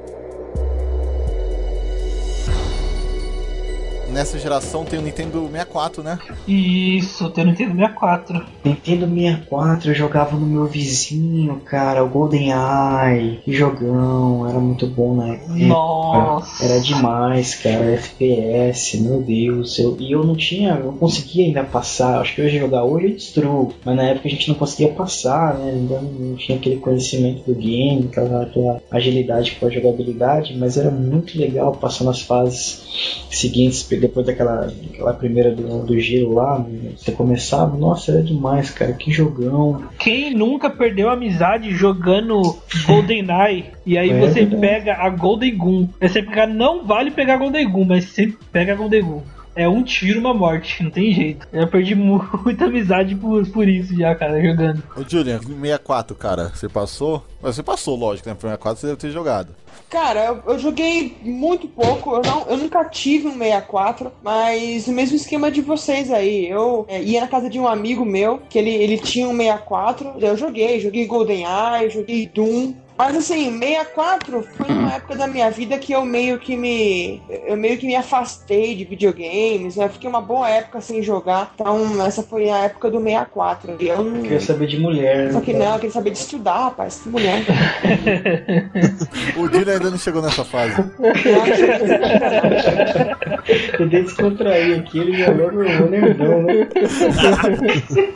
O Nintendo 64, tive um- uma experiência só com o Nintendo 64, foi muito rápido. A gente tava na casa de um colega, a gente entrou no quarto lá pra jogar, só que o videogame era do irmão dele, aí a mãe dele expulsou a gente do quarto. E aí a gente jogou 10 minutos de Zelda. Foi a minha única experiência com o 64. E depois de muito tempo fui descobrir que era o 64. 64, quem conseguiu jogar o Mario 64 era muito bom, né? Eu vi ele agora, mais ou menos, acho que pra época era um jogo incrível do Mario Cara, 3D. eu joguei o Mario do 64 e eu lembro que eu pensei assim: Mario não foi feito pra ser jogado em 3D. Eu, eu não gostei do Mario em 3D, cara. Eu não gostei. Embora eu tenha adorado o Zelda, mesmo eu já tinha jogado o, o A Link to the Past, que eu adorava, quando eu joguei o, o, o Ocarina of Time, e eu achei lindo, cara. Eu achei lindo. Eu queria ter um 64 só pra jogar o Ocarina of Time. Ninguém jogou Star Fox não, no 64? O Star Fox é lindo, joguei, claro. Porra, cara, Star Fox é minha franquia preferida da Nintendo, cara. Muito bom. Eu tive contato com Star Fox no Super Nintendo, com Star Fox lá, que foi um jogo revolucionário. Cara, quando saiu o Star Fox 64, eu aluguei o cartucho e levei na casa desse meu amigo pra jogar. Muito bom, cara. Star Fox 64 pra mim é o melhor jogo do Nintendo 64 disparado.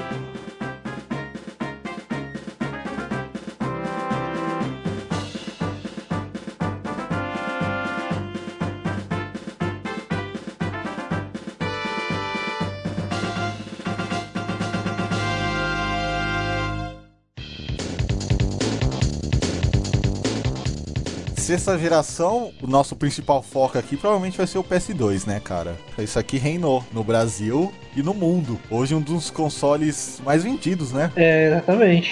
Eu nunca vi um game de PS2 quando eu jogava assim, e era a geração atual original, cara. Nunca peguei numa capinha pra, atrás do jogo original. Tudo prensado ou pirata mesmo. Eu tive o, o meu Resident Evil Code Verônica X, era original. Nossa. com um CD extra que era a demo do Devil May Cry. Uau. Isso é raridade. Cara, meu primeiro game com PS2 que eu fiquei firme assim e curti a geração foi o Need for Speed Underground.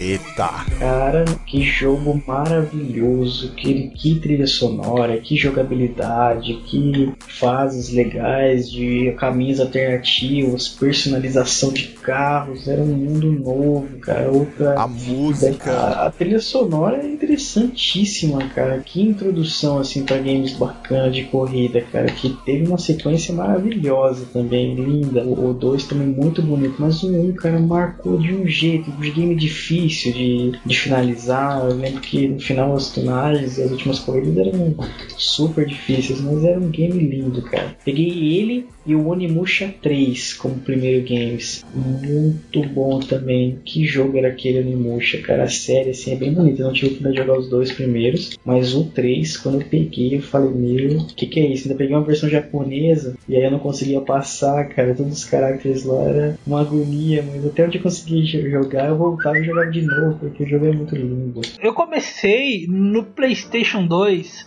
foi com GTA 3.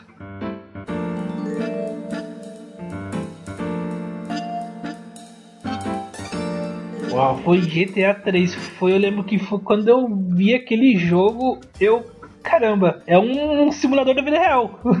é um simulador da vida real. Você tá numa cidade, tá fazendo faz o que você quiser na cidade. Na, na época, eu não jogava GTA pra fazer missão. Eu, não, eu acho que naquela época pouca gente jogava GTA pra fazer missão. Eu jogava pra tocar o puteiro na cidade, cara, pra tocar o terror. Caracas, verdade. GTA pra mim sempre foi símbolo de, de zoeira. Isso, e só que assim, quando eu já passei pra geração do PlayStation 2, já tinha tanto o GTA 3 quanto o GTA é, é, Vice City. Tanto que eu não sabia qual era tinha sido lançado primeiro. Eu só fui descobrir ao longo do tempo quando eu fui jogando que eu vi que o Vice City tinha muito mais detalhes, tinha muito mais coisas do que o GTA 3. O jogo era mais colorido, tinha muito mais coisa pra se fazer. Eu lembro que tinha um, um estacionamento perto da praia que você subia lá em cima no último andar e você entrava numa van onde você pilotava um aviãozinho de controle remoto. Cara, aquilo era demais. Por mais simples que, que pareça hoje em dia, na época aquilo era demais, cara. O GTA 3 e, e o Vice City acho que foi o que me marcou muito na, na geração do PlayStation 2. E você, Herbert? Herbert começou com o PS2? Foi. PS2 foi o, o meu primeiro amor, né? Eu comprei ele, assim que eu comprei, eu comprei desbloqueado já na época. E passei numa loja, eu lembro que eu, eu peguei um GTA. Eu acho que foi o, o Liberty City Stories. O, não sei se foi o último ou o penúltimo que saiu pra ele. Pra mim foi sensacional você poder ter toda aquela liberdade dentro de um jogo. Eu quando eu era pequeno eu gostava muito de ambiente urbano, eu desenhava muito cidade, casa, tal, e eu poder entrar dentro do mundo daquele pra eu fazer o que que eu quiser, era, era coisa de outro mundo mesmo. Eu lembro que eu chegava da escola, corria pra ir almoçar e ia jogar o GTA. E a minha mãe às vezes estava deitada no sofá vendo eu jogar, eu pegava os carinha na motosserra e ela ficava me xingando. que Não tinha necessidade de, de matar os caras desse jeito e tal, o que eu tava fazendo era maldade. GTA hoje é, pra quem me conhece, é uma das minhas franquias favoritas. Aí, posteriormente eu, eu peguei o GTA San Andreas e, em português, cara. Olha aí. Ah, sim. Geração Mods Brasil, né? Isso. Acho que foi o primeiro jogo que eu zerei, assim, jogo maior mesmo, em português, foi o, o GTA San Andreas. Sim. Eu, eu lembro da- das listinhas de manha de cada GTA. Eu tinha. Eu ainda tenho guardado ali junto com as minhas coisas. Uma pasta com todas as manhas de, de todos os cinco GTAs que foram lançados pro PS2. Eu fiquei meio que obcecado com a série. Fui comprando um atrás do outro e acabei que eu zerei só o, o Liberty City Stories e o, o San Andreas. E a- ainda no PS2, uma outra franquia que eu gostava muito também era Guitar Hero.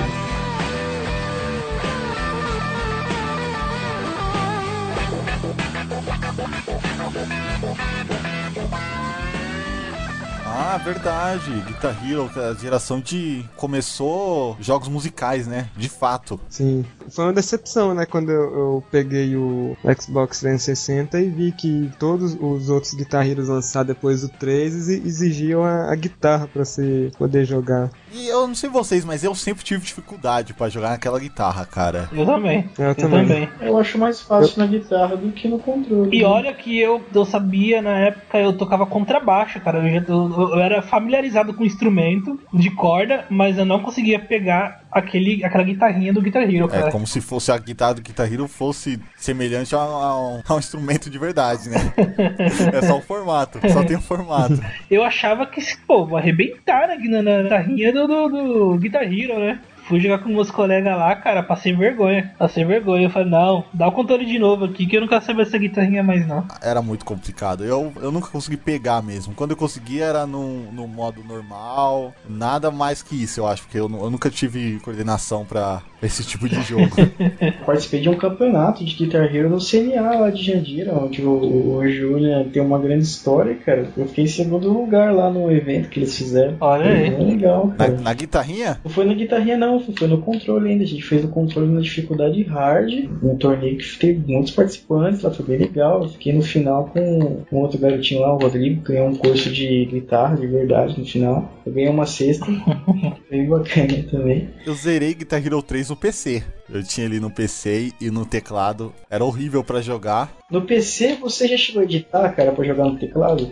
Porque eu fazia assim, eu colocava o F1, F2, F3, F4 como os botões. Já me deram e eu apertava dica. o botãozinho da seta pra cima, como se fosse na guitarra. Aí eu fui treinando assim pra jogar. Eu já me deram essa dica, mas eu nunca consegui, aí eu ficava só normal aqui no controle, mas assim, dificuldade normal, não passava disso. E aí, indo. E foi divertido. E no final, os créditos tocando Dragon Force, cara.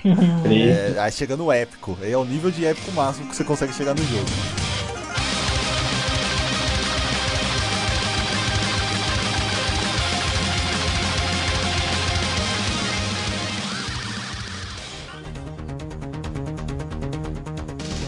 PS2, dessa geração do PS2, eu não tive o console em si. Eu fui ter o console agora recentemente. Mas eu ia muito em locadora jogar e eu jogava GTA. GTA sempre foi símbolo de zoeira pra mim porque eu tinha duas horas pra jogar, então não tinha como eu fazer missão. Então foi aquele objetivo de zoar, de roubar carro, de atropelar, brincar bastante. Mas um que marcou muito, e eu sei que marcou pra vocês também, foi Resident Evil 4. I received special training via a secret organization working under the direct control of the president. I was to assume the responsibility of protecting the new president's family. Coño, why am I the one who always gets the short end of the stick? You, who are you really? Come on and tell us. Com certeza. Ele moldou muito questão de jogos de terceira pessoa, né? Ele introduziu essa pegada da câmera de ir atrás do ombro, né? Ele foi um dos pioneiros, assim. Teve um outro lá que é não sei o que lá, Fear, que é parecido. Só que ele foi o que emplacou bonito, terceira pessoa com câmera de ombro. Esse jogo foi revolucionário demais, tanto que não é à toa que ele tem até para micro-ondas, né? Conforme você fala, Gustavo. ele tem porte para tudo que a geração ainda tá vindo pra atual. Cara, aquele jogo é demais. Eu lembro da emoção de, de quando ele foi anunciado pra PS2 e o hype que eu tava de pegar esse jogo, não via a hora. E aí foi o primeiro Resident Evil que eu zerei assim na, na pilha, sem, sem dica nem nada, sem ninguém me ajudando. Eu zerei o primeiro Resident Evil, foi o 4. O Leon Ninja, mano, que jogo era aquele? É demais.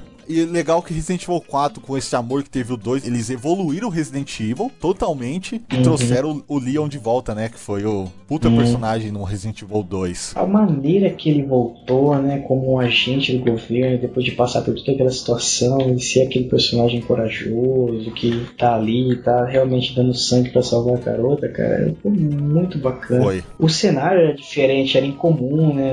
Um cenário espanhol, aqueles inimigos, aquela história. Eu gostei. Muita gente não gostou, muita gente criticou, né? Falou que não era Resident Evil. Mas, cara, fala sério, que jogo é aquele? Eu amei Resident Evil 4. Eu só senti falta da dificuldade, aquele lance de leve traz itens, aquele lance de você chegar numa hora e não saber o que tem que fazer. Eu acho que eu senti muita falta disso no Resident Evil, que isso tinha, era um elemento, já era um elemento do Resident Evil, que eu acho que faltou muito no 4. Mas eu amei demais Resident Evil. Eu lembro que a primeira vez que eu joguei, quando você chega lá na vila, lá na igreja, que vem aquele monte de zumbi atrás de você. Não é zumbis, né? Os os ganados, né? Os ganados. Quando vem aquele monte de ganado e você, você fica desesperado, você não sabe o que fazer, cara. Você sai dando tiro todo lado, você corre pra um canto. Por isso que você, você fica quadro no canto, porque se você ficar no meio ali, vai, você vai ficar cercado, E cara. entra na casa pra você ver se não dá mais desespero ainda quando aparece cara Nossa você senhora, É cara. o Salvador. E eu lembro que eu, eu tinha pegado os macetes, você pegava os macetes de você vai, na hora que chama, chama a atenção deles, você meio que volta lá pra trás e fica ali até eles irem embora. E foi um jogo lindo, cara. Foi lindo, mas acho que faltou aquele lance mesmo do de leve traz itens e de uma, aquela dificuldade que Resident Evil já tinha. O Resident Evil 4, ele tirou o fator terror, né? E jogou mais pra ação, porque Resident Evil a gente praticamente não tem. Não tem preocupação com munição. O Leon é um ninja, como o Rafael falou. a gente consegue dar combate corpo a corpo agora com os inimigos. Isso. É, mas ele evoluiu muito na questão do desenvolvimento de jogos de terceira pessoa. Uhum. O jogo é muito bom, muito bom de se jogar hoje. Resident Evil 4 é excelente e parece que ele pega muito do processamento do console, não é, Julian? Porque o Resident Evil 4 ele é tão, ele é tão magnífico, parece que ele é tão grande, comparado com outros jogos do PS2, parece que ele pega muito, parece que ele tá assim, pegando o máximo do PS2 ali, pra reproduzir tudo aquilo. É, com certeza, né? O Resident 4 foi um jogo que, é, a meu ver, assim, inaugurou aquela coisa dos grandes jogos de console, né? Aqueles jogos mais trabalhados, assim, tanto, tanto na história quanto na jogabilidade. Então, um jogo, é um jogo pioneiro aí, né? Realmente, ele é, sugou bastante processamento do console ali na época, né? E é um jogo muito bom também, o Resident Evil. Foi um dos únicos jogos, assim, do PlayStation 2 que eu realmente sentei e joguei, né? Porque foi uma época meio diferente na minha vida, né? A época do PlayStation 2. Eu tava na faculdade, então eu, eu pulei essa geração. Então eu não tenho nada pra falar de Play 2 porque eu tenho um Play 2 agora só, mas eu só joguei o Resident 4 e é um jogo excepcional e é assim, todo mundo que tem um, PS, um PS2 tem que ter esse jogo.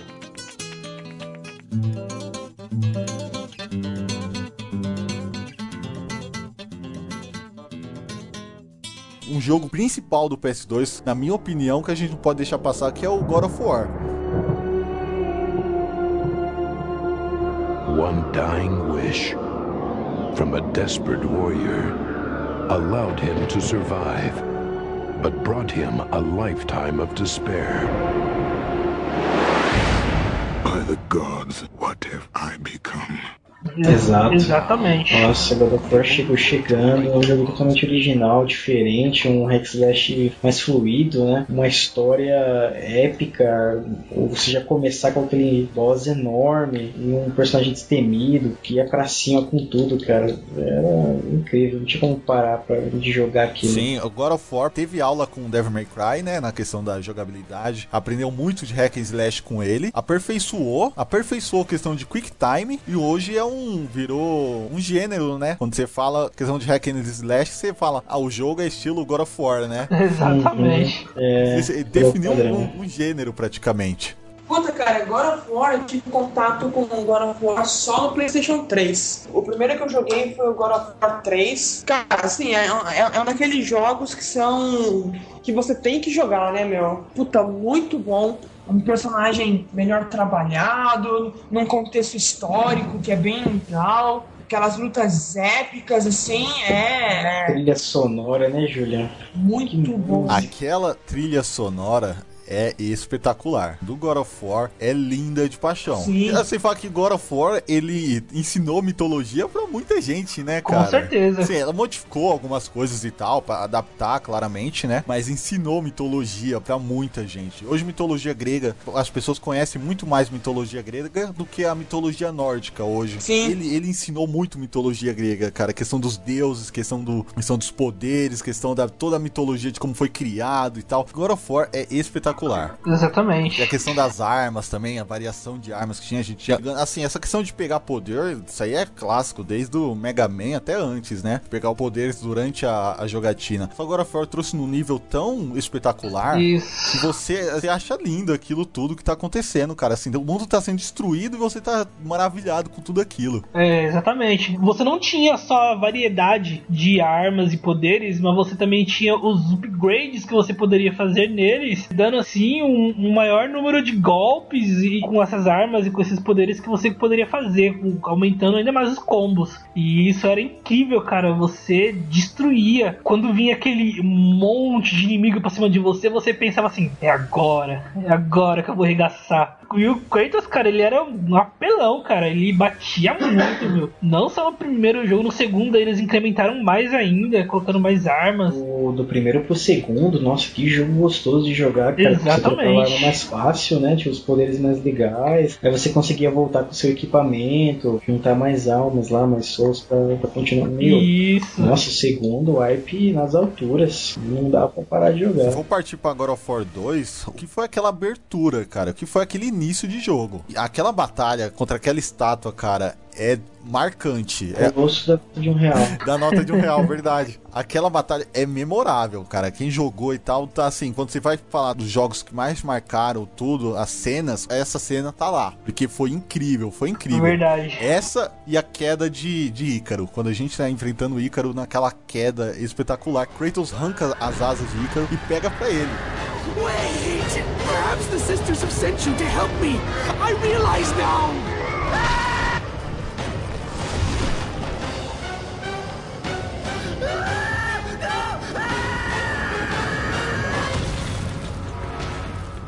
É, é o que ele faz, basicamente, nos, nos três jogos, é, é arrancar tudo dos outros e matar todo mundo.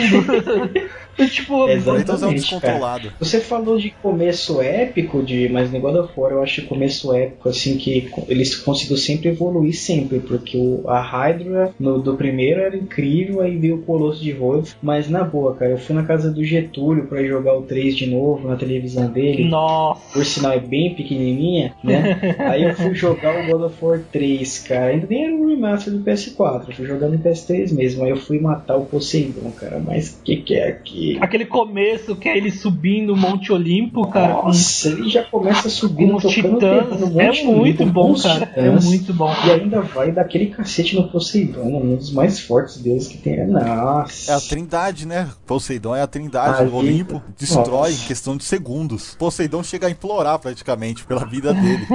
É, e a é. gente apertando uns botões ali encerra a vida do cara. Eu acho que ele, além de introduzir o Hack Slash, o conceito Hack Slash, ele introduziu o conceito de começo fodão. É. Começo épico, Sem dúvida, melhorando sem cada dúvida. vez mais, assim, tudo.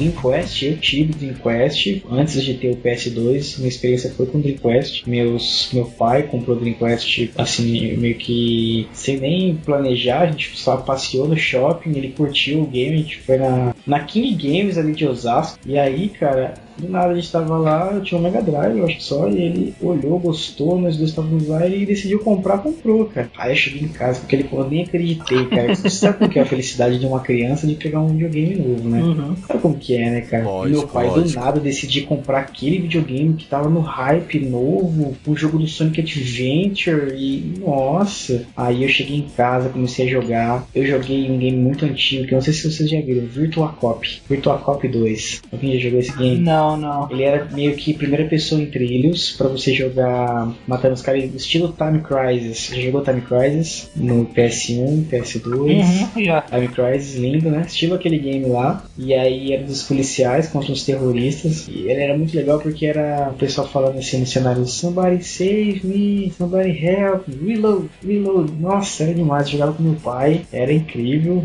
Marcou assim família. Eu peguei aquele jogo pra jogar. Eu joguei nele o Spawn, um jogo do Spawn muito bom. Alguém já jogou um jogo do Spawn? Nunca. Esse jogo do Spawn do Dreamcast era demais, cara. Era uma arena de- enfrentando vários personagens, vários inimigos, assim, depois com um boss. Era muito bom. Você descobrir a habilidade dos caras, pegar o personagem mais forte, pegar um Spawn no início que não era tão forte, depois pegar um outro melhor. E aquele jogo era demais, cara. Era muito divertido, né? Eu joguei Quake 3 Arena nele. Caraca, no Dreamcast. verdade, louco. verdade. Quake. Quake 3 Arena no Dreamcast era incrível. Eu não cheguei a conectar ele online, mas ele era demais divertido. Eu joguei ele porque ele, antes de ter o Gears, que você tinha essa engine de explodir os caras assim, bonito no multiplayer, eu joguei ele, né? Sim. Nossa, aí você tinha aquelas armas que você explodia, o cara saia aquela carne pra tudo que é lado, sangue, era demais, cara. Que jogão. Ele e um Unreal Engine, um Unreal Tournament de 2004. Um Real Tournament. Joguei um Dreamcast. Muito no PC. Uhum. Era muito O bom. PC era, era coisa, né? Mas no- eu tinha,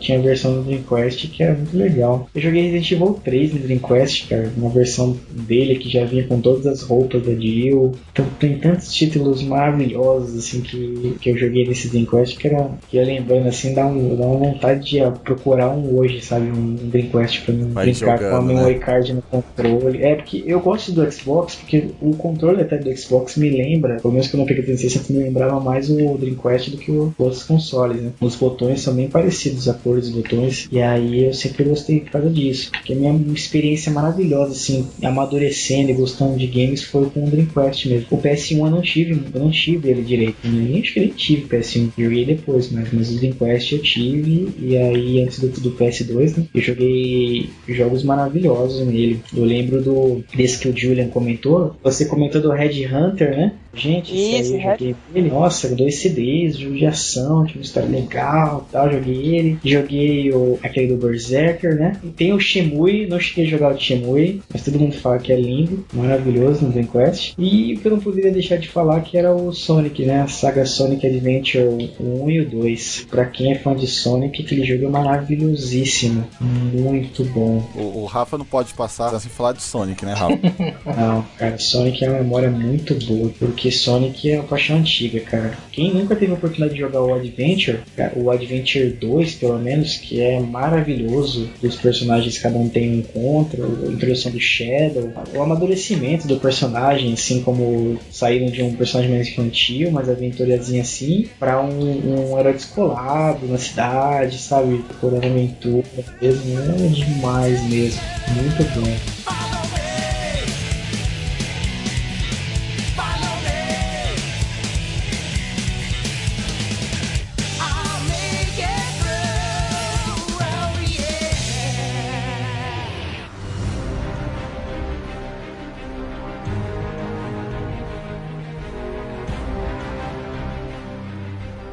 Depois do meu PS1 eu parti pra PC. Eu fui direto pro PC, já pra sétima geração. Que era aqueles jogos tops que tava lançando e tal. Eu montei um PCzinho pra edição e eu consegui jogar algumas coisas. Eu joguei Dead Space, joguei. Ah. Consegui baixar Darksiders. Aí eu finalmente consegui juntar um dinheiro e comprei meu Xbox. O primeiro videogame que eu comprei foi um Xbox 360. Eu tava assim, disputando entre PS3 e Xbox, eu não sabia qual. Aí veio Gears 3, cara.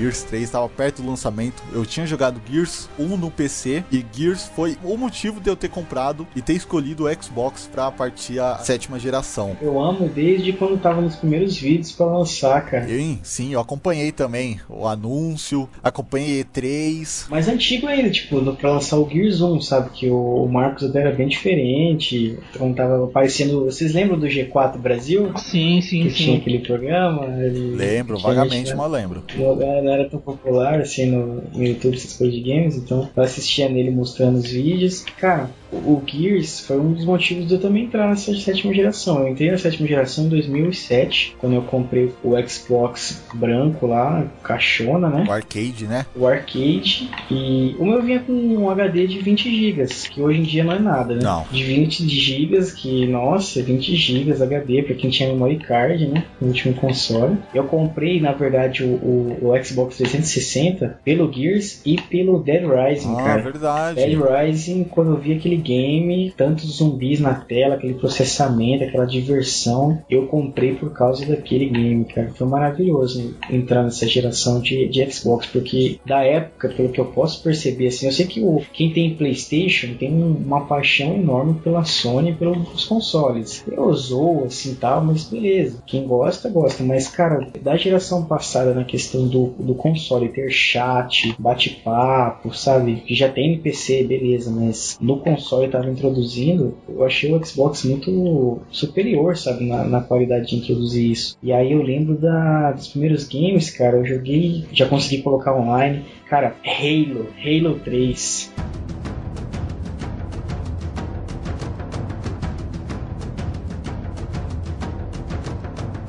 Verdade. jogando Verdade. online, no lendário. Eu cheguei aí em eventos onde eu conheci a galera. Fui num evento do, do portal do Xbox, que a gente jogava direto, né? Tem uma galera que eu tenho até hoje na live. Fui nesse evento lá em São Bernardo do Campo, no condomínio do Carinha. E lá a gente se encontrou pessoalmente, depois de jogar online no console. Uma legal, uma coisa que pelo menos estava começando na minha vida, né? Jogar online e encontrar com a galera. E o Halo foi o pioneiro disso. Era um jogo maravilhoso de criar mapa, de juntar com a galera.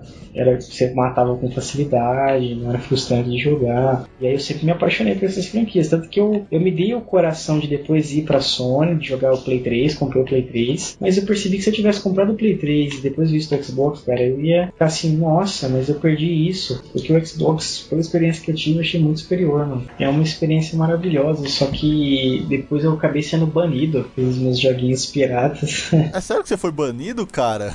Banido. O meu, o meu caixão lá que eu tinha 20 GB arcade, ele, eu, eu joguei até antes do lançamento do, do Modern Warfare 2, porque o Call of Duty 4 Modern Warfare, fui pioneiro nessa, nessa nova geração aí de Call of Duty que emplacou. Joguei demais, platinei o Call of Duty 4. Na Caraca. verdade é o único game que eu platinei assim do 360. Tem gente que é mais dedicado que eu. Mas foi um jogo que eu. de FPS que me. que era o que eu precisava na época. Sabe quando você tá carente de um gênero de jogo que você ama, que é os FPS, que hoje já tá abastado, né? Sim. Eu tenho tanta opção aqui que eu tô muito feliz, mas na época eu precisava de um game de primeira pessoa top. Tinha o Halo, que era da hora, mas o Call of Duty 4 Modern Warfare, meu irmão, Era espetacular, que é a guerra moderna, né?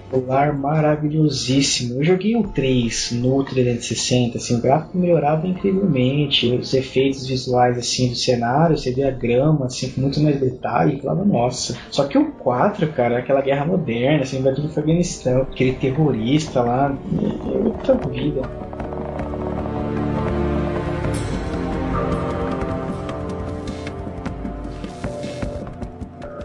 Comecei a geração também com o Xbox 360, né, o arcade. O jogo que me fez comprar o Xbox foi o, o BioShock. Somewhere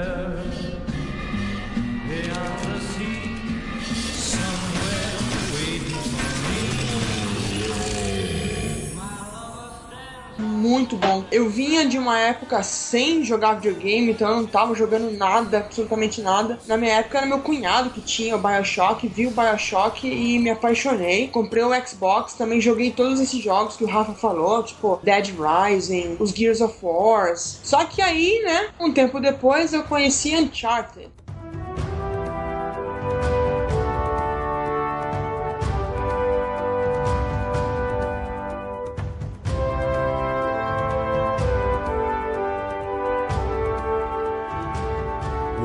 Conheci Nossa. Uncharted e comprei o meu PlayStation 3 por causa do, do Uncharted. E aí foi uma relação assim de amor com o PlayStation, né? Adorei o console. Realmente, né, a Xbox Live, tipo, come a PSN no café da manhã, ainda hoje, né? É uma, coisa que, é uma coisa que não dá pra. não dá pra negar, né, gente? Que a Xbox Live, assim, na minha opinião, né, logicamente, tá anos luz da PSN, né? A PSN ainda tem muito que se desenvolver, mas, assim, a biblioteca de jogos do PlayStation, a meu ver, é muito atrativa, é muito boa. São jogos, na maioria, clássicos absolutos, assim, né? Não tem muito o que falar, é bem recente, né?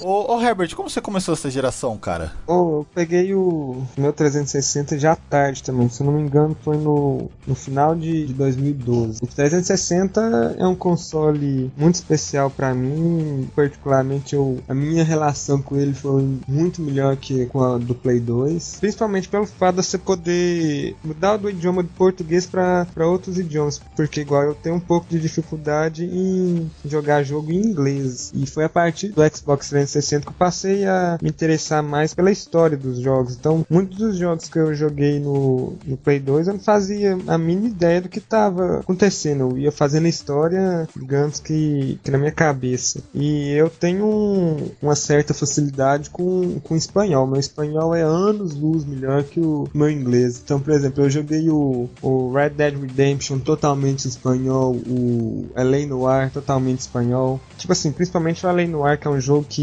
exige muito de linguagem. Então, É. é, é um jogo que usa muito expressão facial, né, nos interrogatórios. Então, não basta você identificar que a pessoa tá mentindo, você tem que provar que ela tá mentindo. O, o Batman Arkham Asylum, Sim. eu joguei ele no em espanhol também, então o The Walking Dead. Então, pra mim foi, foi tipo assim, foi 100% de proveito em questão de enredo. Legal. Puro enredo aquele game. Sim, e The Walking Dead é totalmente por diálogo, né? Você É. vai ter que tomar decisões, você vai ter que entender o que tá acontecendo, e se você não tem compreensão do que tá sendo dito, você tá perdendo todo a experiência do jogo. Você tá tendo praticamente zero experiência no jogo. Pois é. Ô Felipe, como você começou essa geração, cara? Bom, eu comecei lá no 360 o Modern Warfare. Até então, eu já, já vinha seguindo jogando os CODs antigos dos PCs. E quando chegou no Modern Warfare, que é o, o COD 4, tive uma surpresa muito grande, cara, porque a diferença do COD de 3 pro 4 foi muito grande, cara. Foi muito grande mesmo. Você tem aquela abertura do jogo que você tá lá, um prisioneiro tá, tá sendo levado lá pra sua execução dentro do carro e você vê aquele cenário de guerra. É muito legal, cara. É muito legal. O jogo é, é muito bem feito. E eu lembro que o que mais me surpreendeu no console foi o controle. Porque até então eu era acostumado a jogar PlayStation 1, PlayStation 2. E quando eu passei para aquele controle do Xbox 360, que o analógico era invertido, né? Um em cima, o direcional embaixo. E, e eu lembro que foi uma coisa muito fácil de me adaptar. Eu não tive problema de me adaptar. Como se eu tivesse jogado a minha vida inteira com aquele controle. Eu fiquei nessa direção, eu fiquei com o 360 justamente por causa disso. O controle. O- Quando eu coloquei na minha mão pela primeira vez que ele deu aquele encaixe perfeito, eu falei, não, é esse console, cara. E isso é bem comum, Felipe, porque muita gente reclama, fala que o controle do 360 é muito grande, que não sei o que. Eu sempre achei isso uma maior verdade, porque eu gosto muito mais do controle do 360 e Xbox, tanto o One quanto do 360, do que do, do PlayStation, cara. Uhum. Principalmente pelo, pelo analógico ficar em cima, né? Exatamente. Eu achei que eu ia ter uma uma dificuldade, porque eu já estava acostumado com o controle do PlayStation 2. Mas quando eu passei por aquele controle, puto, parecia que foi feito pra mim aquele controle. Sim, o controle do 360 ele, ele é muito adaptável à, à nossa mão, né, cara? Sim. O analógico ficar ali em cima ficou excelente. Ele é bem aceitável ali, né, no nosso estilo de jogar hoje. É. Sim, e também o console em si, que você, você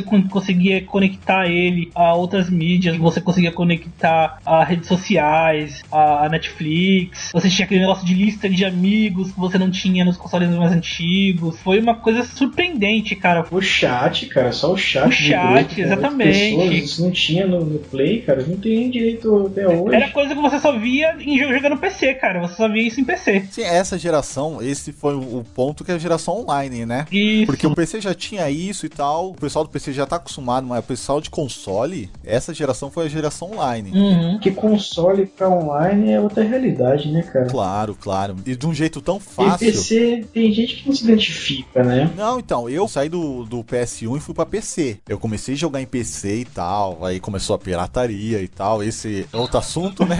Só que o PC é algo meio complicado. Você tem que ter um pouquinho mais de conhecimento, você tem que dedicar um pouquinho mais de conhecimento, de tempo pra conhecer como funciona um PC mesmo, você saber por que não tá funcionando aquele jogo, por que travou esse jogo, o que, que você tem que atualizar. Isso dá raiva, eu não gostava muito. É, isso, isso é um trabalho assim que a pessoa tem que gostar. Ela pode aprender e tal, mas se ela não gostar, não vai adiantar. Então eu fui pra console, que eu não queria ter essa dor de cabeça, eu queria deixar o PC só pro meu trabalho. Eu fui e comprei o 360. E querendo ou não, os, os jogos são, são mais caros, né? Dobro do preço Uhum. praticamente. Hoje tá muito mais caro ainda. O pessoal do PC ainda consegue manter a faixa de 100 reais o lançamento. E hoje, pra ter console, tá muito caro. Tá muito caro mesmo. Mas console é uma facilidade sem igual, né? Essa geração foi a geração online, né? Você tem um amigo lá, você consegue mandar mensagem rápido pra ele, você consegue conversar com o chat, você consegue entrar em partida rapidamente. Hoje, assim, é fácil dizer que pra mim é a melhor geração, porque é a geração que eu, eu tenho mais jogos, que eu tenho acesso, que tem os melhores jogos, né? Melhores gráficos. Então é, é fácil dizer que essa é a melhor geração pra mim.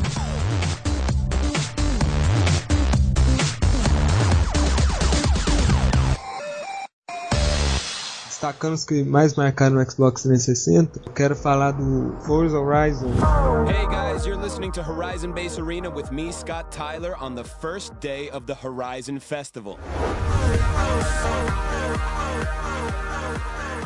Que pra mim foi um, um marco em questão de jogo de corrida. Eu, eu sempre gostei muito de jogo de corrida, só que eu nunca tinha pegado um pra zerar, zerar mesmo. Lembro que o, o Gran Turismo 4 no PS2 eu comecei a jogar ele, só que eu não, não sentia aquela coisa que me prendesse no jogo. Quando eu peguei o Forza Horizon no Xbox 360, foi coisa de outro mundo. O jogo tem todo um clima pra te incentivar a progredir. E o fato de estar todo em português, com uma dublagem excelente por parte da Microsoft, foi um chamativo. Questão de jogos de corrida, eu joguei alguns jogos nessa geração. No PS2 eu parei no Monster Wanted, que também foi um, marco na minha vida, e depois foi lançado alguns jogos, eu achei meio genérico. E chegou Forza Horizon e ele mudou muita coisa, cara, porque que ele é um festival, ele tem um clima muito gostoso, né? Você É. gosta de passar por aquelas ruas, você gosta de postar aquelas corridas. O jogo é totalmente português, tem três rádios, você vai ouvir nas rádios, tem músicas excelentes Tem. e você tá compreendendo tudo que tá acontecendo acontecendo ali, você é mencionado como o piloto novato que tá desbancando os outros corredores. Ele é muito gostoso, ele é muito gostoso de jogar. Você se diverte muito. Aí você tem vários tipos, é, seriam minigame, é minigames, né? Porque você tem corrida contra avião, tem Isso, corrida é contra balão. eventos de exibição. Eventos de exibição, exato. E a definição que eu tenho é assim, que ele é muito gostoso mesmo de se jogar. Você vai, você vai sentir um clima muito confortável, você vai ficar feliz. É. Talvez você até sinta que tá no festival, porque é uma diversão sem igual. Eu acho que era um, um jogo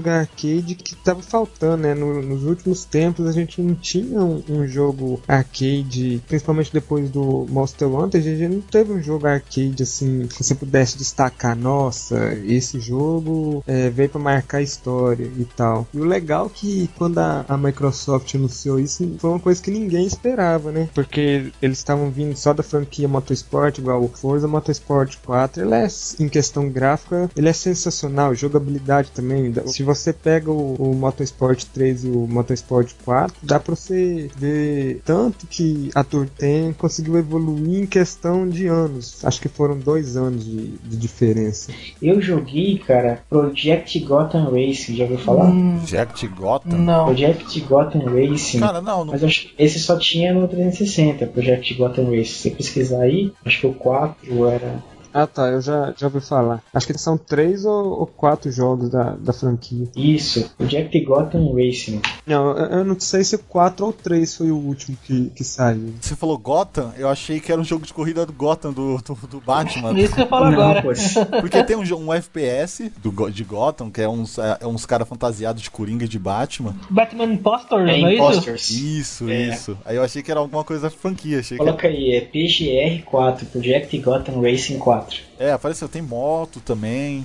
É, já ouvi falar desse jogo. Jogo na época aí, na época eu jogava muito ele, jogava o Arm of Two. Arm of Two, cara, Arm of Two, é muito bom. Era muito divertido, cara. Era Era muito divertido. demais, nossa, tinha aquela pegada do agro de você chamar a atenção dos caras. Sim, Era sim, top, sim. Vixe, era muito gostoso. Eu joguei também, cara, lembrando aqui, quando ainda tava o console, ainda tava rodando antes do banimento, o Battlefield Bad Company.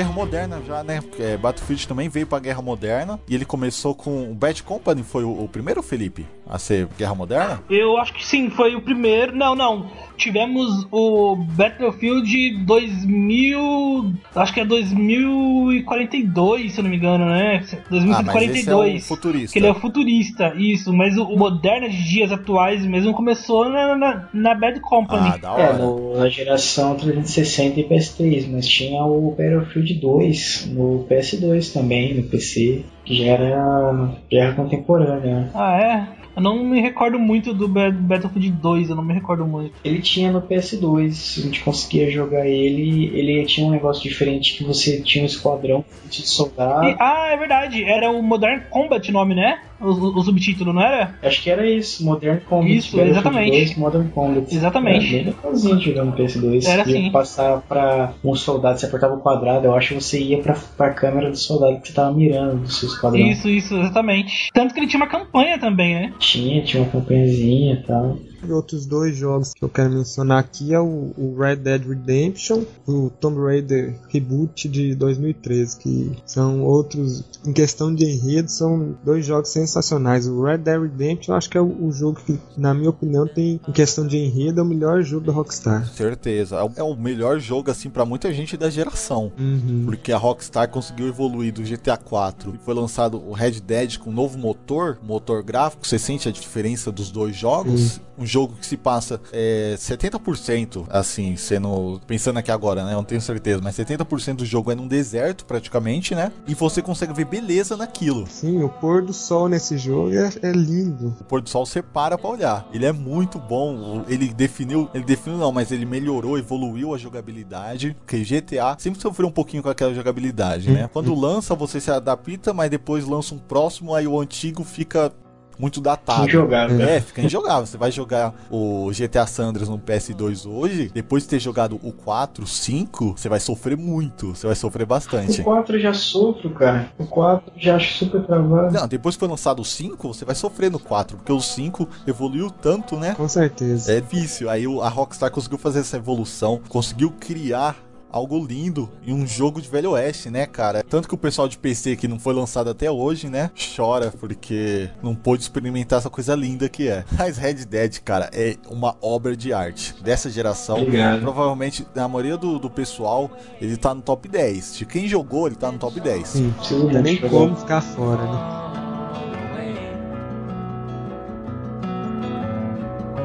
Are you trying to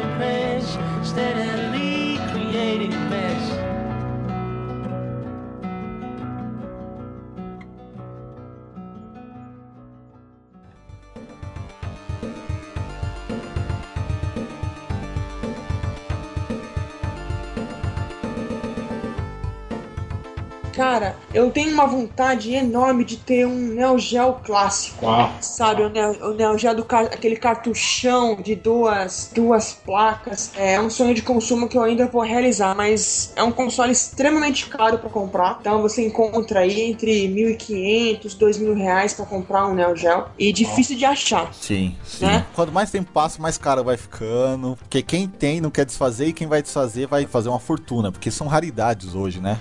É, vai enfiar a faca, né, cara? E é assim, é o console que eu. Sempre que eu via, eu babava. Eu tive pouquíssimas oportunidades de ver, assim, um, um Neo Geo. O dia que der na telha aí, eu, eu consigo um Neo Geo pra mim, na boa. Caraca, Neo Geo. Vou pesquisar também, que eu não- quase não tive acesso. Eu, como vim aqui pra roubar o título de especialista de Resident Evil do, do Rafael, Legal.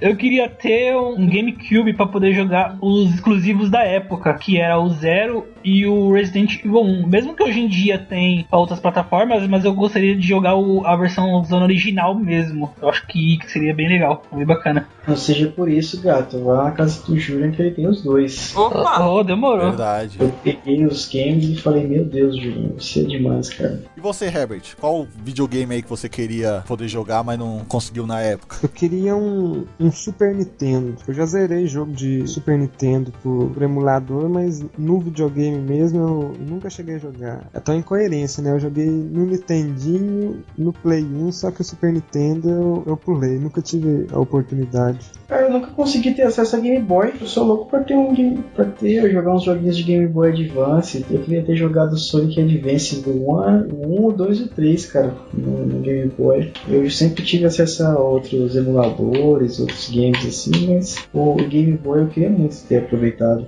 quando criança, portátilzinho. Verdade, né? Verdade. Eu também tô nessa de Game Boy. Vou achar onde hoje, né? Super caro. Ah, a gente hoje for assim, é- na Santa Efigênia. É hipster, né, cara?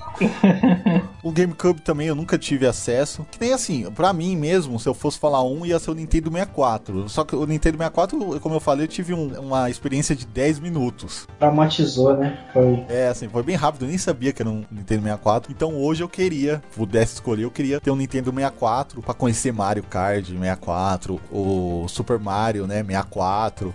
Acho que é um console aí que, que eu acho que eu senti falta nessa minha trajetória aí jogando videogame.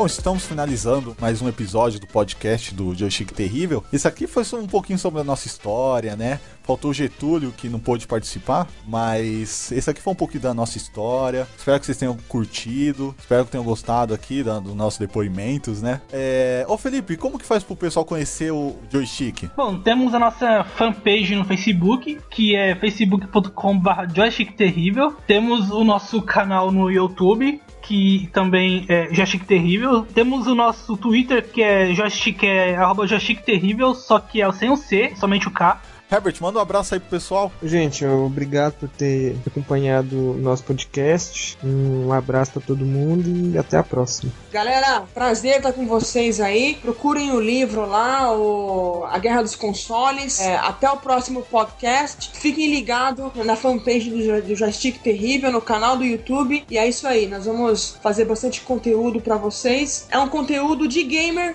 pra gamer, né, gente? Falou, galera. Até mais. Rafael. Então, galera, obrigado por estar acompanhando a gente aí mais esse podcast. Obrigado por estar juntos nessa, nesse mesmo ritmo, nesse mesmo amor pelos games que nós temos. Nós somos da comunidade como vocês, estamos aqui para comentar nossa experiência de forma bem informal, de gamer para gamer, né? Como o Julian falou. E um abraço em especial para os caixistas, os sonistas e fanboyalistas. Um abraço também. Valeu pessoal que curtiu e tal. Comenta aí o que achou, qual jogo te marcou, como você começou a sua, sua jogatina. Escreve aí no comentário, a gente pode ler o seu comentário no, no próximo podcast e tal. Mas Valeu, galera que tá, que tá ouvindo e até o próximo podcast. Falou, falou, até mais. Tchau, abraço. Até mais. Abraço aí.